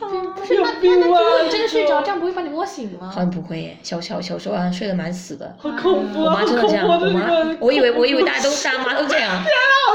第一次听我说，妈我妈小时候完全没空管我，然后等我中学的时候，我已经是一个非常独立的人了，就是，嗯，她她管我就会被我骂。今晚还有什么要补充的吗？哦，对，我想接着说，就是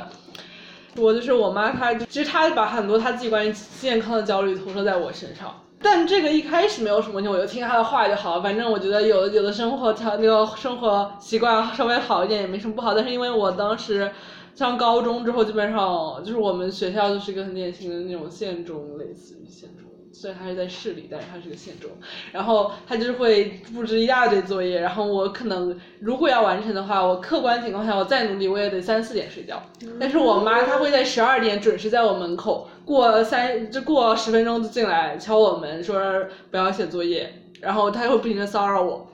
然后我就会在那个时候跟她吵架，而且很恐怖，就是我妈她的监视欲非常非常强。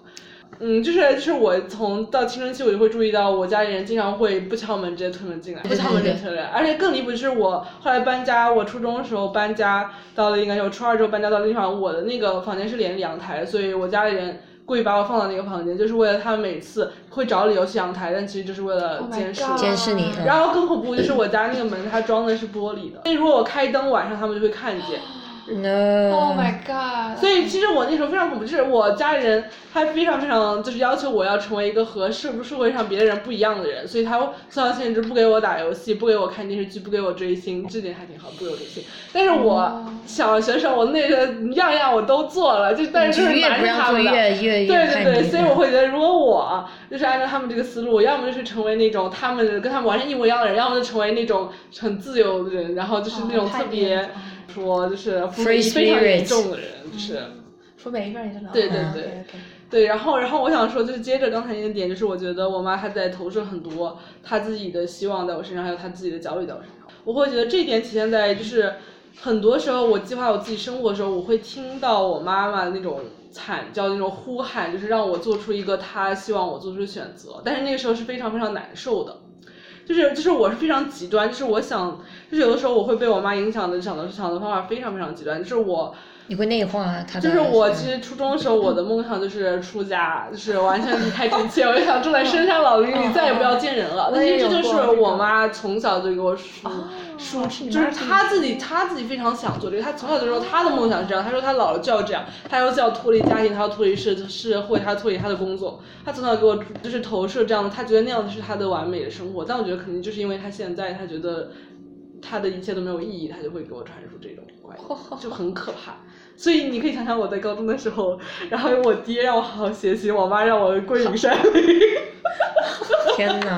好离谱！我我中学的时候也很想，但是我是因为。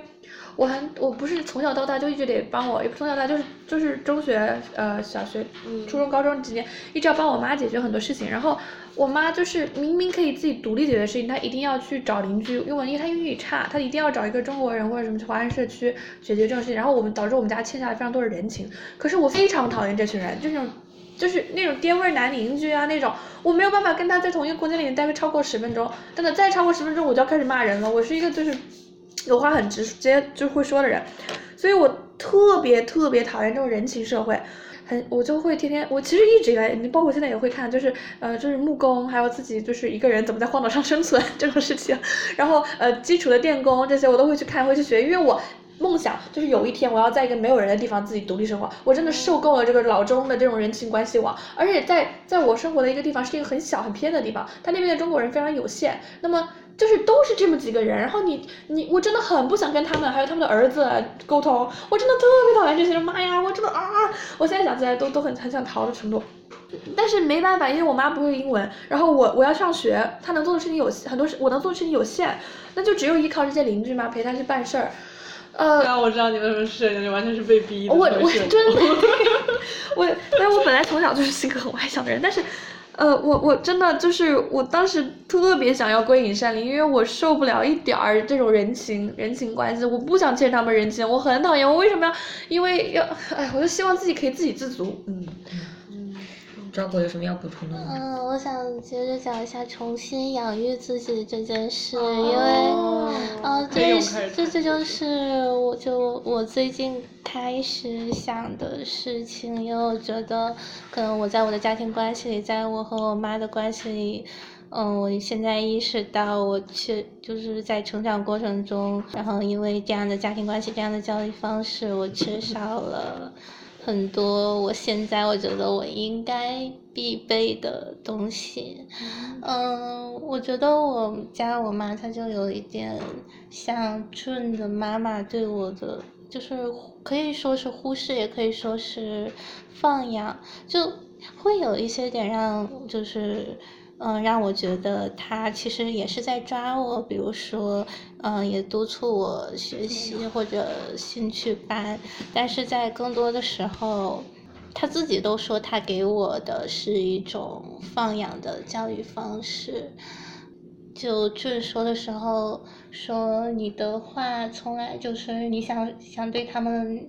嗯，分享，然后没有被接住你的话。就是我有段时间特别的想。跟我妈支教，就是在我刚在我刚接触女权的时候，我特别想让她成为一个独立女性，就像就像 Joanna 或者 Joanna 妈妈那样的，就是有自己的工作、有自己的生活、有自己的朋友圈那种。但是她就，我就会跟她讲这个什么婚姻有多么多么的烂，男的有多么的烂，然后她就不想听，她直接就是在我面前，我在跟她讲的时候，她就看别的地方。她就是你小时候，她也是这样。小时候，小时候。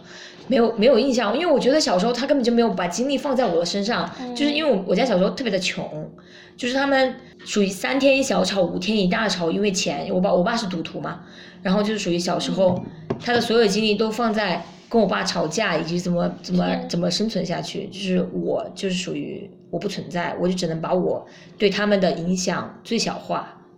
所以就是属于说说是放养，就只是只是他们没有精力，他们整个人把我忽视掉了，就我就只能在在这种有限的环境之中找一个我可以生存下去的方法。嗯，嗯，我觉得就呃俊的放养是真的放养，就是我我对真的放养是真的放养，我的放养就是比较像是我妈她没空管我，但是就是他精神上有给到，他就是细节上不管，他不管我怎么吃喝拉撒这种。嗯，确实，我小时候我们家的条家庭条件也太好，所以他也是，他把我丢给我奶奶，然后可能忙着赚钱，然后忙着处理那些各种的矛盾，所以没空管我，然后这也是造成对我忽视的一个原因。我我一边觉得就是他就是确实做的不好，而且就是我妈她是嗯有一个小幅度的改变，她小时候，在我小时候她就是呃她自己都承认她那时候非常不想当妈妈，然后非常讨厌小孩的呃一个人，嗯、所以就是可能就是对我也不好，比如说呃上幼儿园的时候那段时间。嗯、奶奶没有照顾我，然后我是跟着她，然后我们家环境环境不好，住的就是那种就是有点像北京的四合院，但是就是那种农村一个大院子，然后然后周围是哦。小房子分给不同的家，然后这是一个小房子，嗯。嗯，我起床晚了，然后我去上幼儿园，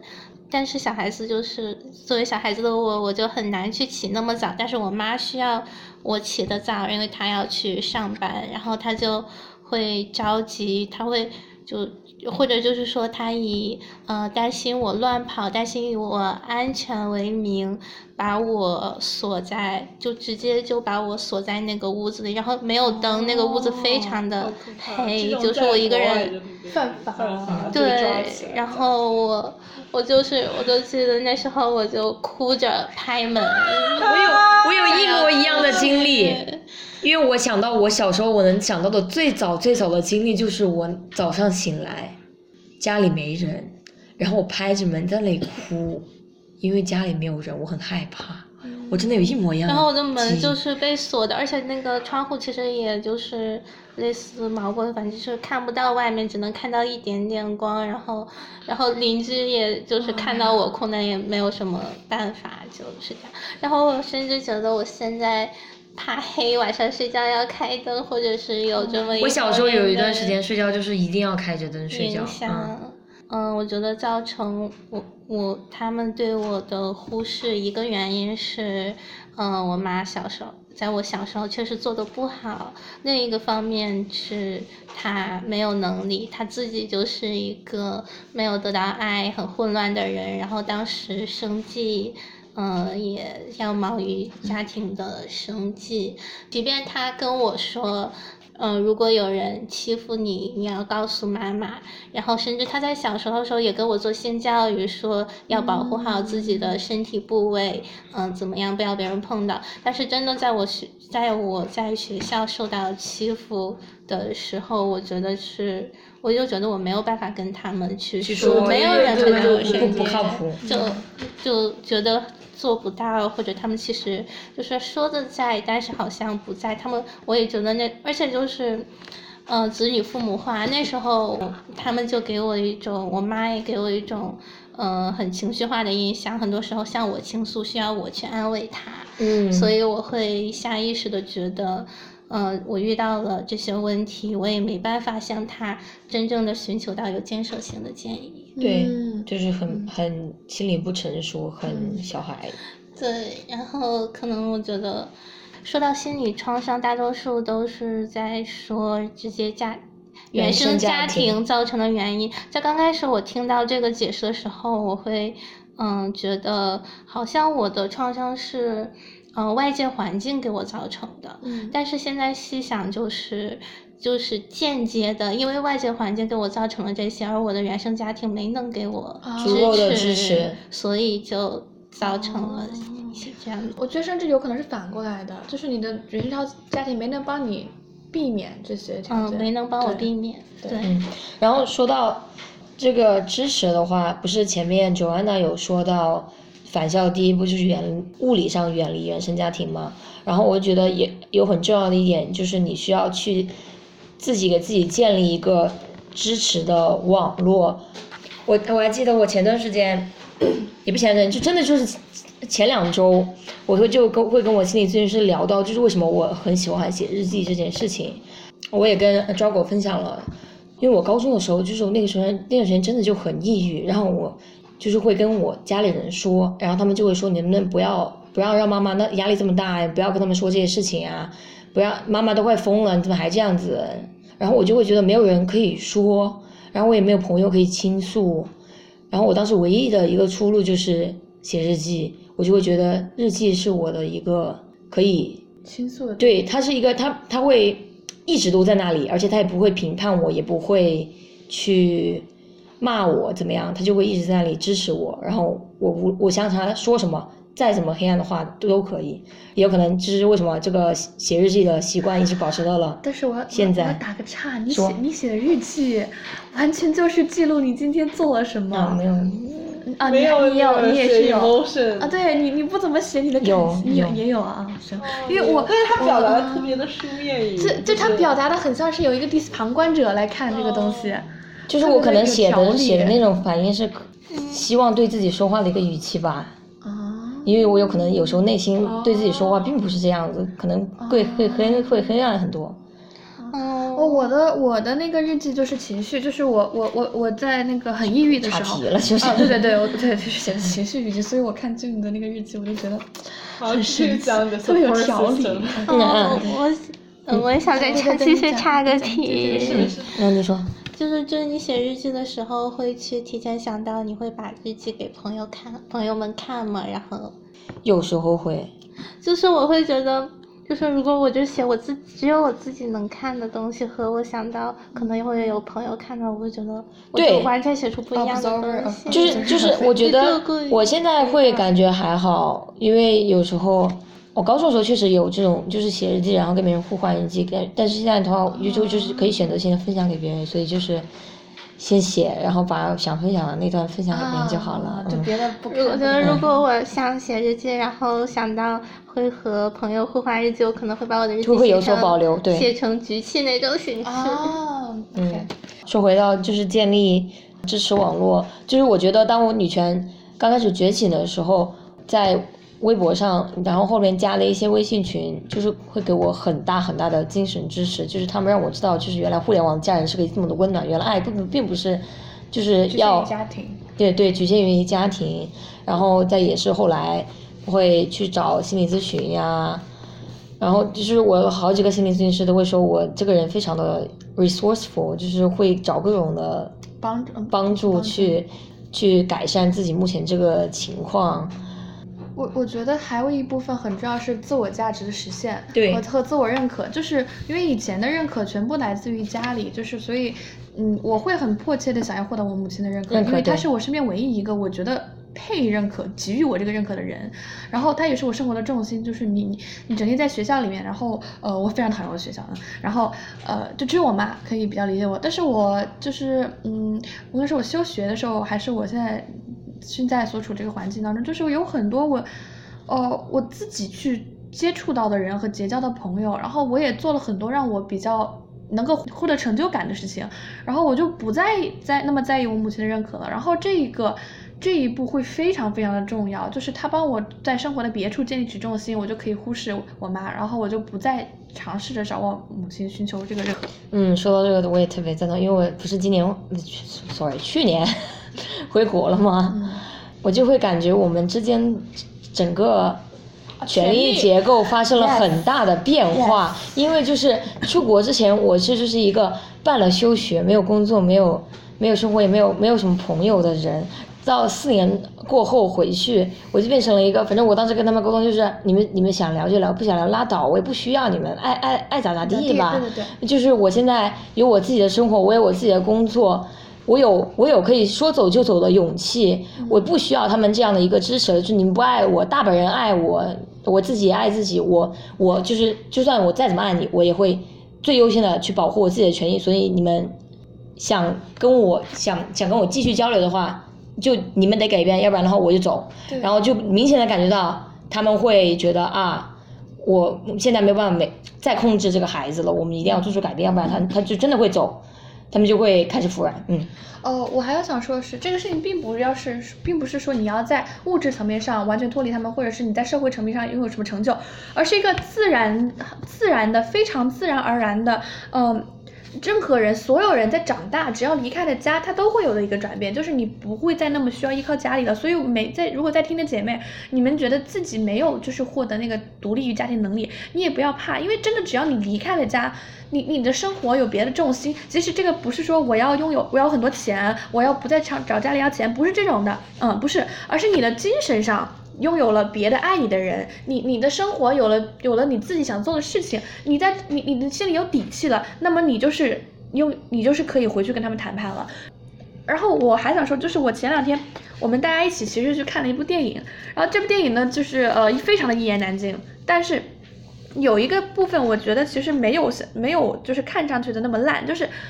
呃，他那个电影把很多苦难轻描淡写了，我觉得搞得很轻描淡写。但是我觉得有时候其实是蛮真实的，因为权力的这种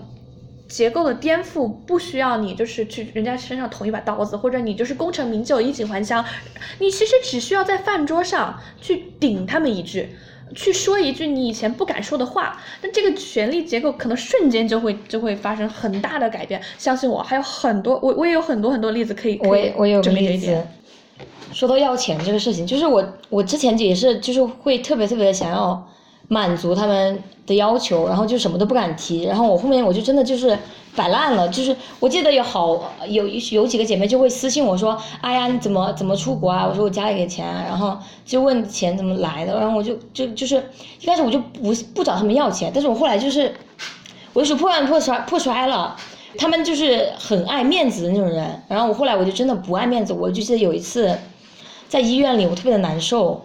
然后我要看医生，在当时我就直接躺在医院里，我在那里打滚，我在这样打滚，就很很多人在那看着，然后他们哦我说我要干这，我要这，我就要干这个，就是我嗯不要这面子了，他们就特别的觉得特别的丢脸，然后把我拉起来，反正就是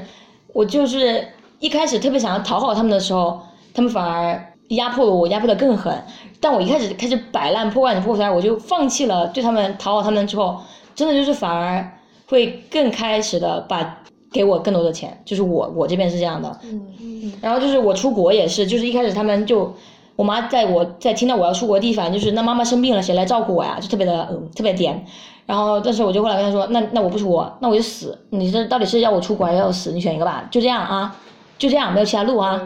然后他就说行行行，嗯，出国你走吧。然后他们，我妈可能当时也想的是，我这个这个状态出国了，可能第一年就想回去吧，但是也没想到我嗯坚强的活到了现在，嗯、还活得很好。很厉害。对，哦，我就说，我其实发现很多，这个已经不是一例两例了，是我听无数的姐妹说过，就是她们都有类似经历，就是在饭桌上或者亲戚很多的那种饭桌上爆发了，然后忍不住挨个 挨着头点过去骂了一顿，然后事后这群人就跟失忆了一样，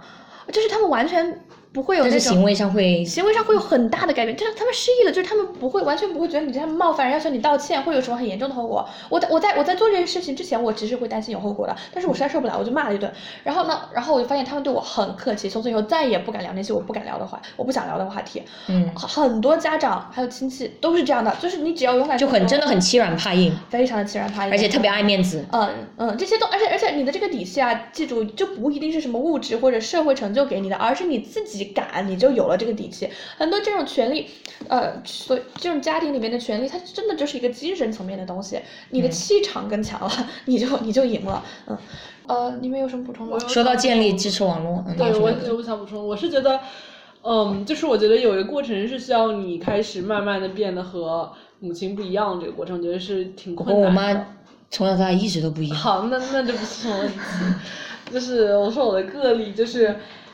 就是我觉得最重要的是要开拓自己眼界，让自己永远看到可能你母亲曾经不能不曾看到的一些事情，我觉得非常非常重要，因为我从小就会下意识地给自己灌很多外在的知识。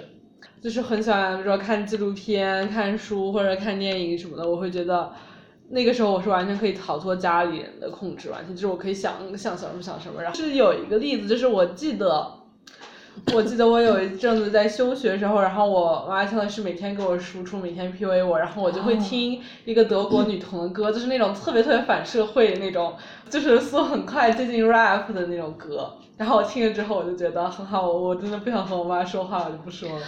对 对，周人的是呃，差一句，周人的那个青春期、少年期跟我们大家非常的不一样。我本人是五毒俱全，就什么洛丽塔、二次元，呃，追韩国新追星，呃，就是真的是五毒俱全。然后美艺，就是每一样我都很深很深的踩过坑了。然后就是一样都没有踩过，我就觉得他好像是就很神奇的一个人。嗯嗯，先先先。嗯，对，我是正好就是我就是我是漫游在这个社会。之外，我的青春期，就是我就是看各种，就是越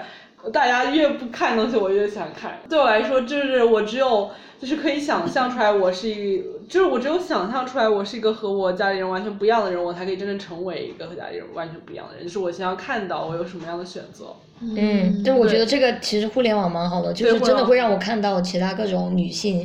他们可以成为的样子，而不是我周围看到的，大家都只能就是结婚生子，按照那个同一个路来走，没有其他的路，我我就会觉得很绝望。哎，这个有点扯远了，但是我想说，我我没事没事，我就是接着你，我说我的话，嗯，我说我我想说就是，呃，其实我第一次有你刚刚说的那个感觉，是我在追星的时候认识了一群，呃，大概三十岁左右的姐姐，对我跟他们出去聊天，我就发现，妈呀，他们全部都没有结婚，而且小日子过得很爽，然后然后而且他们都很摆烂，就不是说那种从小到大我妈给我灌输那种精英阶层的事情，你并不需要一直成绩很好，去很好的大学，特别好的大学，然后一起拿第一，你才可以获得比较快的生活，你可以很摆烂，你可以很懒惰，你可以周末就。宅在家看剧，然后你就追星，呃，然后你也可以到了三十岁过得上自己。就他们当时的，当时的对我来说，他们三十岁那些姐姐的生活就是我的理想生活。我他们日子过得可爽了，小日子过得可爽。对，所以我而且哦，不过说到这个，我其实。第一次看到女权相关的内容是在追星的时候，他们会转发很多，就是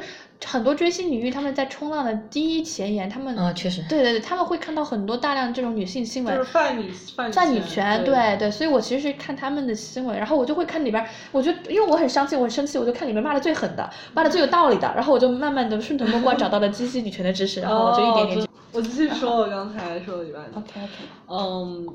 然后我觉得第二点就是一定要就是要重拾自己人际关系这种信任，就是怎么说就是要相信自己有爱的能力。这一点我是从小被 PUA，因为我在面对和我家里人交流的时候，我在和我家里人交流的时候，我是一个脾气非常大的人，我是会就是直接破口大骂，就是就是说很狠话，我还会摔桌摔呸不是摔桌摔碗摔瓶子，你们无法想象。但是就是讲的是我从初中的时候我就和我爹对骂，就是。对骂到唾沫唾沫横飞，然后我们就到处扔东西，然后最后就是我和我爹吵完之后，我妈在那非常伤心的收拾烂摊子。所以我每次吵完架，我都会非常自责，我就会觉得我自己是一个非常恐怖的人。然后，然后我妈，而我妈从另一方面是我爹会觉得我就是一个，嗯，脾气非常差，然后很没有道德感人。然后我妈会觉得。也许我的孩子就是这样吧，他就是他就是长得和别人不一样，他生的和别人不一样，他没有办法适应社会生活，那我怎么办呢？我也只能支持他，怎么办呢？然后实际上我都介于这两个极端。然后，然后我就会，就是我就会产生这种感觉，就是我可能我一辈子都没有办法认识和我一样有一样观念的人了，我可能也没有办法去爱别人，因为我到所有的关系，你看我连所谓最亲的人都没有办法好好相处，就是这个，那我怎么可能就是跟社会上的人相处？我我之前我我就跟跟跟说过，我爸妈从小到大这么说，就是你你以后在社会上怎么会？你在家里就跟我们这样，你以后跟你的老板，对对对对对，经常这么说。对，但是我真的想说。就是我老板要敢这样做，首先我要我我要把他狗血骂的狗血只能骂一顿，然后然后我要我要举报到那个劳动局。这个这个好像对国内不太适应。国内不太适应，但是我觉得我也会努力的，我会仲裁的，我会仲裁。对，就是说什么到家长单位拉横幅。对对对，我经常说，就我经常说，就是我我真的会这样干的，就是但是我家里人。就就会拿这个来 PUA 我。嗯，对对对，然后我会觉得，就是我女权觉醒之后，我就认识就是搞女权的人，只认识女权姐妹，只认识女同女权姐妹，所以我就慢慢的意识到，其实我可以和别人好好的相处，可以跟别人正常的交流，然后我也可以有能力爱别人，然后我觉得这是一个让我就是可以感觉给我的生活重新点燃希望的一个事情，然后我也会非常非常快乐，就是我会觉得我在发现另一面的自己，然后我会觉得我过去的我都是完全。就是那些都是很混乱的过去，我不用想。哦，我继续讲，就是，呃，沿着就讲，就是我们刚讲到建立建立呃支持网络，支持网络和那个。包括自我价值实践，这些都是我觉得精神上独立于家庭的一个步骤。然后我觉得最后一个步骤就是你要反过来 反 PUA 他们了，就是你现在试图从这个家庭当中获得点什么。如果哈，如果对，如果断绝如果你觉得断绝关系对你来说是最好最好的选择的话，那就断绝关系吧。如果他们身上，他们不仅不给你任何什么，还从你身上要什么东西的话，那就真的断绝关系可能会比较对好。，而且很多人很多家庭可能有的家庭他没有没有东西可以给你，没有东西可以真的是的是的是的我我想说的就是首先，对对，我们再呃理一遍，第一步是逃远离物理上远离，然后第二步是精神上断绝关系，然后你嗯自己就琢磨对吧？我们要呃，我家庭对我是否还有利用价值？就就就说白了就这个这个事情。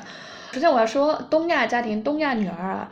不太可能真的很清楚你家庭的经济状况，就是我是的。对我我我都，特别是我本人是在加拿大，然后呃，就是跟舅一起嘛，我在这儿认识的每一个人，我都很劝他们回去找家里要钱，因为除非你是黑在这儿的那种那种呃移民打那种黑工，你能出现在这儿，证明你的家庭不会有那么那么的差，你永远是可以从他们身上再榨一点儿的。证的那个资产证明对过了。对，就是你永远可以在他们身上再榨一分钱的，就是那种家里真的很差的人，我在这儿是见不到的。但是我经常会我经常会在这儿遇到那种留学生妹妹，就是每天吃泡面，心理负担大的要死，然后过有有有一门课没有过，就压力很大，因为他得重修学分嘛，我就真的很崩溃。我说你们能出现在这儿，是因为你你们家里都非常的有钱，你们能当留学生，你们家里都非常的有钱，你不我遇到过一个更奇葩的，真的我理解不了，所以我觉得反校育是真的真的很重要。她也是女同，但是偏基本盘一点，就是她是十多岁就来了这边了，跟九安娜一样。她的妈妈是在银行工作还是什么吧，反正就是典型的中产的工作。然后她爸爸是狱警，她想当上医学院，但是他们家里现在一分钱都不给他，然后就属于他上大学的时候，明明是他可以申请助学贷款嘛，就就到后来他家里的收入让他不可以申请多少了，然后他自己要打两三份工去付他的学费跟他的生活费，然后每天都吃非常非常便宜的东西，但是他家里明明是有钱的呀，但就是一分钱都不给他，然后他觉得他觉得他就应该跟他家里人两不相欠，他甚至想跟他断绝关系，断绝关系的话就就不能向他家里人要任何的钱，我就非常非常不能理解，就是你家里人有这么多钱，他给你一点就会让你的生活质量大大大大提升，你为什么要在这里有这么高的道德感，觉得你一定要不欠他们？他们欠你太多东西了，好吗？你为什么不不向他们要呢？我理解不了，我理解不了。就是就是说呢，啊嗯，而且就是我刚刚我觉得俊老师的例子还有我这个例子，我是想跟大家讲，就是说，就是我身边就是因为留学是一个客观的筛选条件，它会客观的筛选掉很多家里条件没有那么好的女性，但是就在这些家家里条条件非常好的客观上来看，家庭条件非常好的女性当中，也有很多人是觉得自己家里穷的要死，然后不肯找父母要钱的，所以我就想说，就是在听这个的姐妹，就是你呃多半对你家里的这个经济条件也是不怎么了解的，就是永远可以从他们身上再试试看，再炸一点儿。而且国人真的很逃避，就是谈钱的问题。就是每次我跟我妈就是谈钱的时候，她就会说：“哎，你我我们家里的钱就是可能比那种在公司打工的人要好一点点吧。哦哦，对，这要是说到了我我照我们家要钱，就是我是非常确确定我们家是不缺我这口钱的啊，我这点钱的。但是我我呃我 我是非常生气的想想，就是看透透这件事情，是因为我有一天有一年我回国，然后我发现呃我爹呃被人骗了，呃被人诈骗了，然后诈骗的钱是我一年的生活费，就是啊一年生活费加学费所有东西加在一起，然后他那一年被诈骗了三次。不是说每一次金额都有那么大，但是一次比一次大，反正就是他年底那个诈骗是最大的，就是很恐怖，我的妈呀！而且他他被诈骗的是等于他帮别人去办一个事儿，然后他他投入这个事儿钱没了，他还得交罚款，因为他投入这个事儿是违法的，好离谱。就是。然后我我真的我就看开了，就是中亚家庭的女儿真的，嗯，就是我妈已经是对我经济上很基本上要什么都会给的，但是就是因为他一直会 PUA 我，他一直会跟我讲哭穷，而且就是他是家庭主妇嘛，就是家里他在管钱，但是我爹就一直会嫌他不工作，就是。我们我们家也不是那种会直说这些的，他们都是会很委婉的。比如说我爹会一天到晚对他抱怨工作压力大啊，身体要累垮啦，哇啦啦啦啦。然后我妈就会把这个压力转嫁给我，每天就给我哭穷哭穷哭穷哭穷，呃，对，然后然后我我回头看到这这些东西，我真的我真的我再也我再也没有内疚了。他每次哭穷，我就嗯嗯嗯，今年多少多少钱啊？呃物价涨了，还是多给点吧。就我妈在跟我哭穷，我说嗯嗯嗯，对对对对对，你钱什么时候打？嗯，就是这样，就是，我就对我而且我觉得就是在你能确定你会自己会好好利用钱的前提下。就是你完全可以往死里要，因为就是东亚家庭，他们首先就是主很多很多家庭，他们的重点就是存钱，就他们这个观念已经和别的就是社会上很多别的人不一样了，就是东亚家庭。我家不存钱。对，但是有的地方是这样，但是然后其次呢，他们会想着，哎呀，万一有什么事情怎么办？哎呀，万一什么女儿要结婚，将来要用钱了，所以你要往死里要，因为他们永远会相当于是，如果你真的超出他们的计划范围，他们会很。就是坚定的否认你，或者你就会发现你自己争取不到。但是只要你有争取，一定要往死里争取。对，就是大家要把这个想法就是转换。嗯，就是他不是你，你不要把他当做哦，我爱的人啊，我们家庭是一个集体，没有，你把他当做你的老板，你在找你的老板要经费，呃，你听你老板精神精神损失费啊，精神损失费，对，也可以精神损失费，但是你知道你老板要要年度的经费，你要到多少是多少，能要多少是多少，你不要替你老板省钱，你替资本家省钱干什么？我替我爹省钱，呃，让他被骗吗？就是，哦。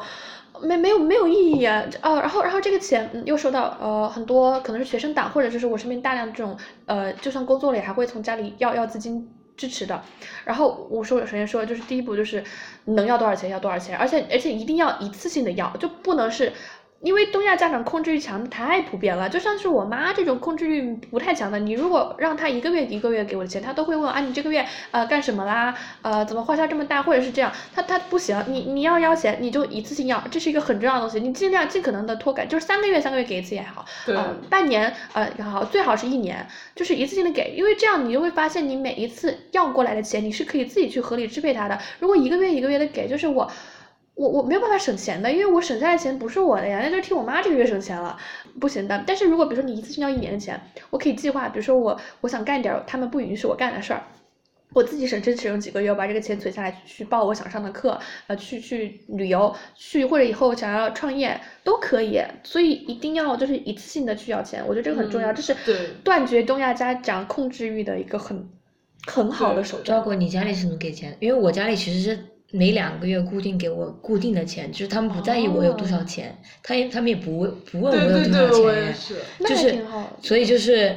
我之前不是我第一年上学，我上两年学嘛，然后第一年暑假的时候就开始打工了，我就没有跟他们说，因为我其实我就很怕跟他们说了之后，他们就会觉得我开始打工了，然后就开始少给，就是我其实已经可能。打工了一年多，然后全职又工作了半年吧，就一年半了。我是告诉他们，我二三年年初才开始工作，但实际上我已经工作了两年多了，这种的。这个超级就是这样子，就是在 在在边上就是会有存钱，然后他们也会给我钱，然后就存下来。就是我现在他们不知道我手里有多少钱，但是绝对比他们想象的要多。很很重要啊，千万不要让家长就是对你的开支有有影响，特别是我觉得对于才刚刚开始独立的人来讲，我我我以前就是。我会虽然会非常金钱焦虑，但是我没有办法控制我自己的开销。后来我发现是因为这个钱省下来，它真的不是我的。我我在花钱的时候，我就没有那个，我就不会去计算它，因为这钱省下来真的不是我的。直到我开始就是。一年或者半年的找我妈要钱，然后我每年呃我每年会给她做一个，就是有点像，我会给她做一个 PowerPoint，我会给她做一个 PPT，然后跟她讲我这一年的经费是多少，我的合理开销有什么。对，因为因为东亚家长他们就是这个样子。我我我我家里完全不这样。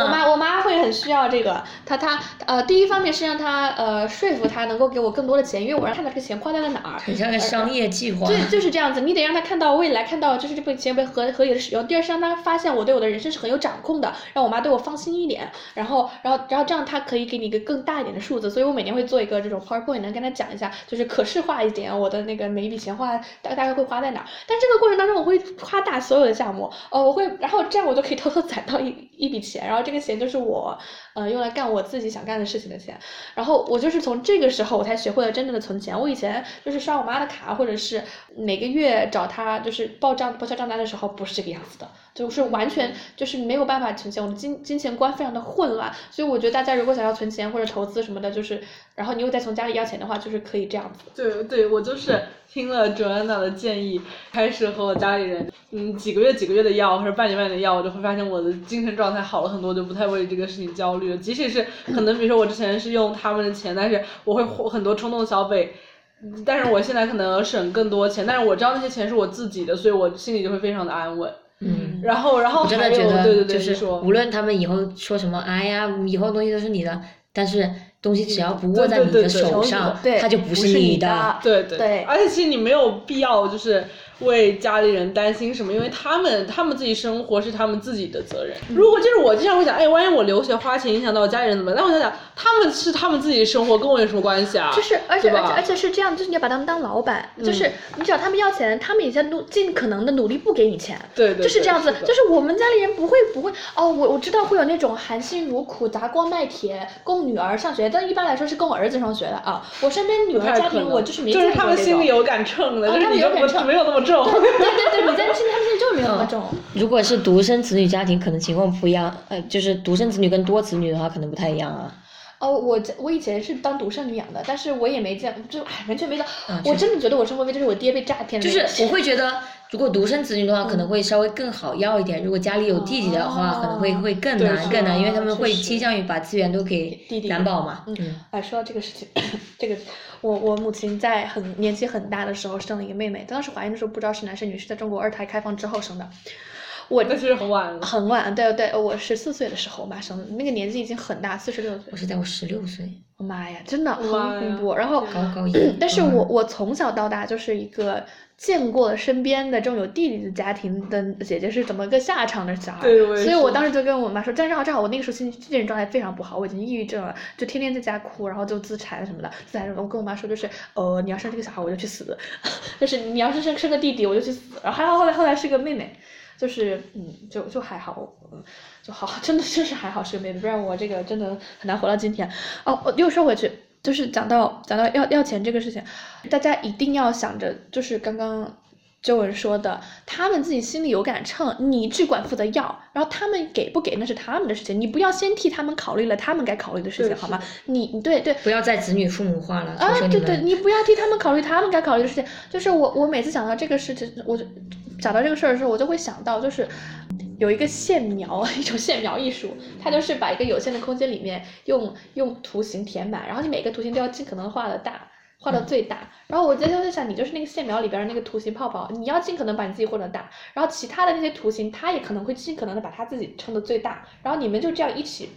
fit in，就就是在这个这个这个形状里面就是这样存活着。你这、你这样存活也不会出现任何的问题不会出。现任何的问题，对你只是尽可能的把你自己的需求提到拉到最高，提到最满，把你需需求全部讲出来，然后然后给不给批不批是你你爹妈的事儿，而且很有可能你需要超出，就是像谈判一样，嗯，就是大家可以看看一些什么就，当砍价一样。对，就像谈价一样。如果你的内心想要五十的话，就先提一百再说啊，对而且对，而且就是说不定要到一百了呢。哦，对，而且要想就是家里人绝对有可能就是使出这种心理的技术嗯来让你就是感到羞愧。我好像觉得对就是我家里人特别就是挺点的吧，就是我妈现在每次跟我打电话都说，我现在都自己种菜，因为我们这样我就不用花钱买蔬菜了。然后说我每天都喝粥，然后说 我妈还很搞笑，因为我之前转过很多学，我妈就就用这个来就是让我感觉很愧疚，她就说现在我都穿你之前的校服，因为你转太多次学了。然后，然后我每次听到这种我会很难受，但我现在又不觉得，现在我觉得挺好笑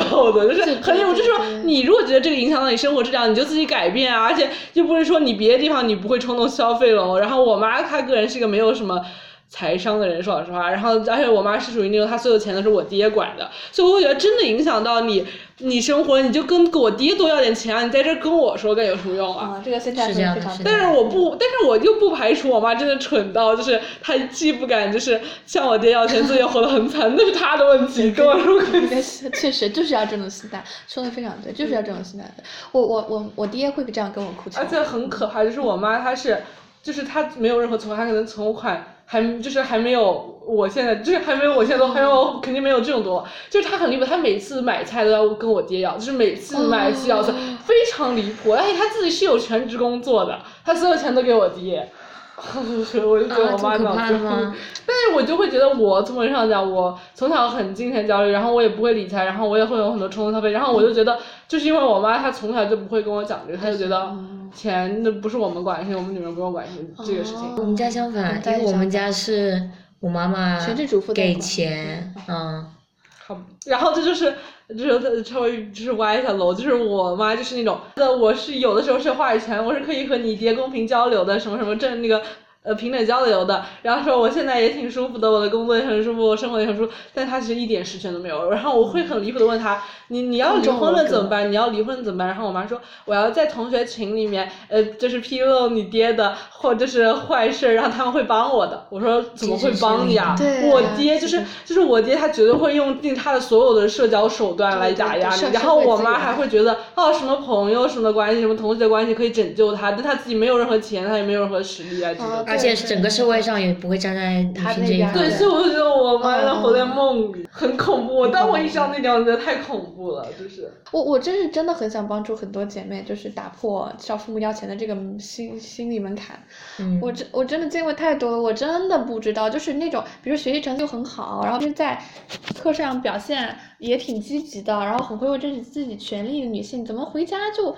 找父母就那么难开口呢？就是你真的要把家里人当做。就我觉得这当然社会的一部分，对社会机构。对，我我觉得这真的是一步一步一步来。你首先要反向，你要理解他们可能并不是那么的爱你，然后其次是，而而而是你要意识到，就是你们是各是各的独立的个体，你不需要为他们负责，你只管负责要，你尽可能的多要，然后他们给不给是他们的问题，你不要让他们用所有的一切 PUA 啊，让你内疚都是这个谈判桌上的技巧。我我是觉得，就是我们几个的进度，或者是对母亲的感受，都还是不太一样的。是的嗯，每个人，我想像我就是真的觉得我对我妈不抱一点希望，就是我已经彻底的看透了、看开了，她就是这样的烂吧。而且我也不恨她，因为我的情绪在开始那两年已经发泄过了，就是刚刚上完的时候疯狂上网。我其实一开始觉得我已经不恨她了，其实直到就问，就是年初的时候，因为哦因为她的一些行为，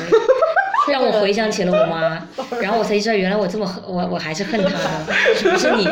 但是你让我想起了我妈。嗯，就我觉得这个这个过程需要很很久多次说出来，而且需要很多次说。就是我觉得大家上网发泄一下情绪也 OK。有时候我看到他们说，哎，你老是骂妈什么什么，我觉得就是对我来说，你如果只是一个暂时性的，那是 OK 的。就是，嗯，我我看到很多人就是，呃，我看到有人会说，就是不要就是三十岁了还就是所有的那个。都错都怪原生家庭，我觉得这不是看他的我觉得不是看生理年龄，而是看你自己的就是阶段在哪个阶段对了对对对绝对会有一个一个想要发泄很多情绪，想要外泄你那积压的那种恨怨恨的一个阶段，对一定是一定要经过的对，不要压抑自己。对而且有的时候就是你想原生家庭的问题，其实是比你在那儿胡思乱想想自己问题要有效果，你可以很快找到原因，找到这一切的源头，会很快。嗯，而且而且我觉得就是你一定要把这些事情说出来，要不断很多次去复盘它，然后复盘着复盘着，你才会真正能理从这里走出来，你才不会再被原生家庭就是呃威胁到，然后可能会尽可能减少它带给你的影响，就所以一定要说出来。哎，我真的我这辈子。跟他的关系，我一直以为都会那么糟糕下去，直到我开始反校，直到我开始反 PUA 他。哦，我可以讲讲怎么反 PUA 啊，你讲吧啊，。这个也可以讲。可以可以可以讲可以讲。啊，这个就是说，他们从小到大怎么打压你的，你就怎么打压回去，这也是权力构架的一部分。就是有时候的事情会很轻易，就是但他们会失忆，就是比如说你在饭桌上你顶了他们一句，他们不敢再提这个话题，但他们会失忆。比如说我就是我我会呃一年回去一回回嘛，然后等我第二年回去的时候，他们就完全忘了之前这个事情。所以你这个事情要持之以恒的干。呃，你就是小到什么事情，比如说你今天你妈让你上网给你买一个东西，因为她不会用这个软件，你就抓住这个大好机会说啊，嗯，你怎么这都不会？啊，你你这个已经彻底的跟时代落后于时代了，你以后没了文怎么办呀？你怎么这你怎么这样的东西都不会？就是你你知道吗？他们怎么 PUA 你，让你离不开他们的，你就怎么 PUA 回去，然后然后你就会发现这个权力的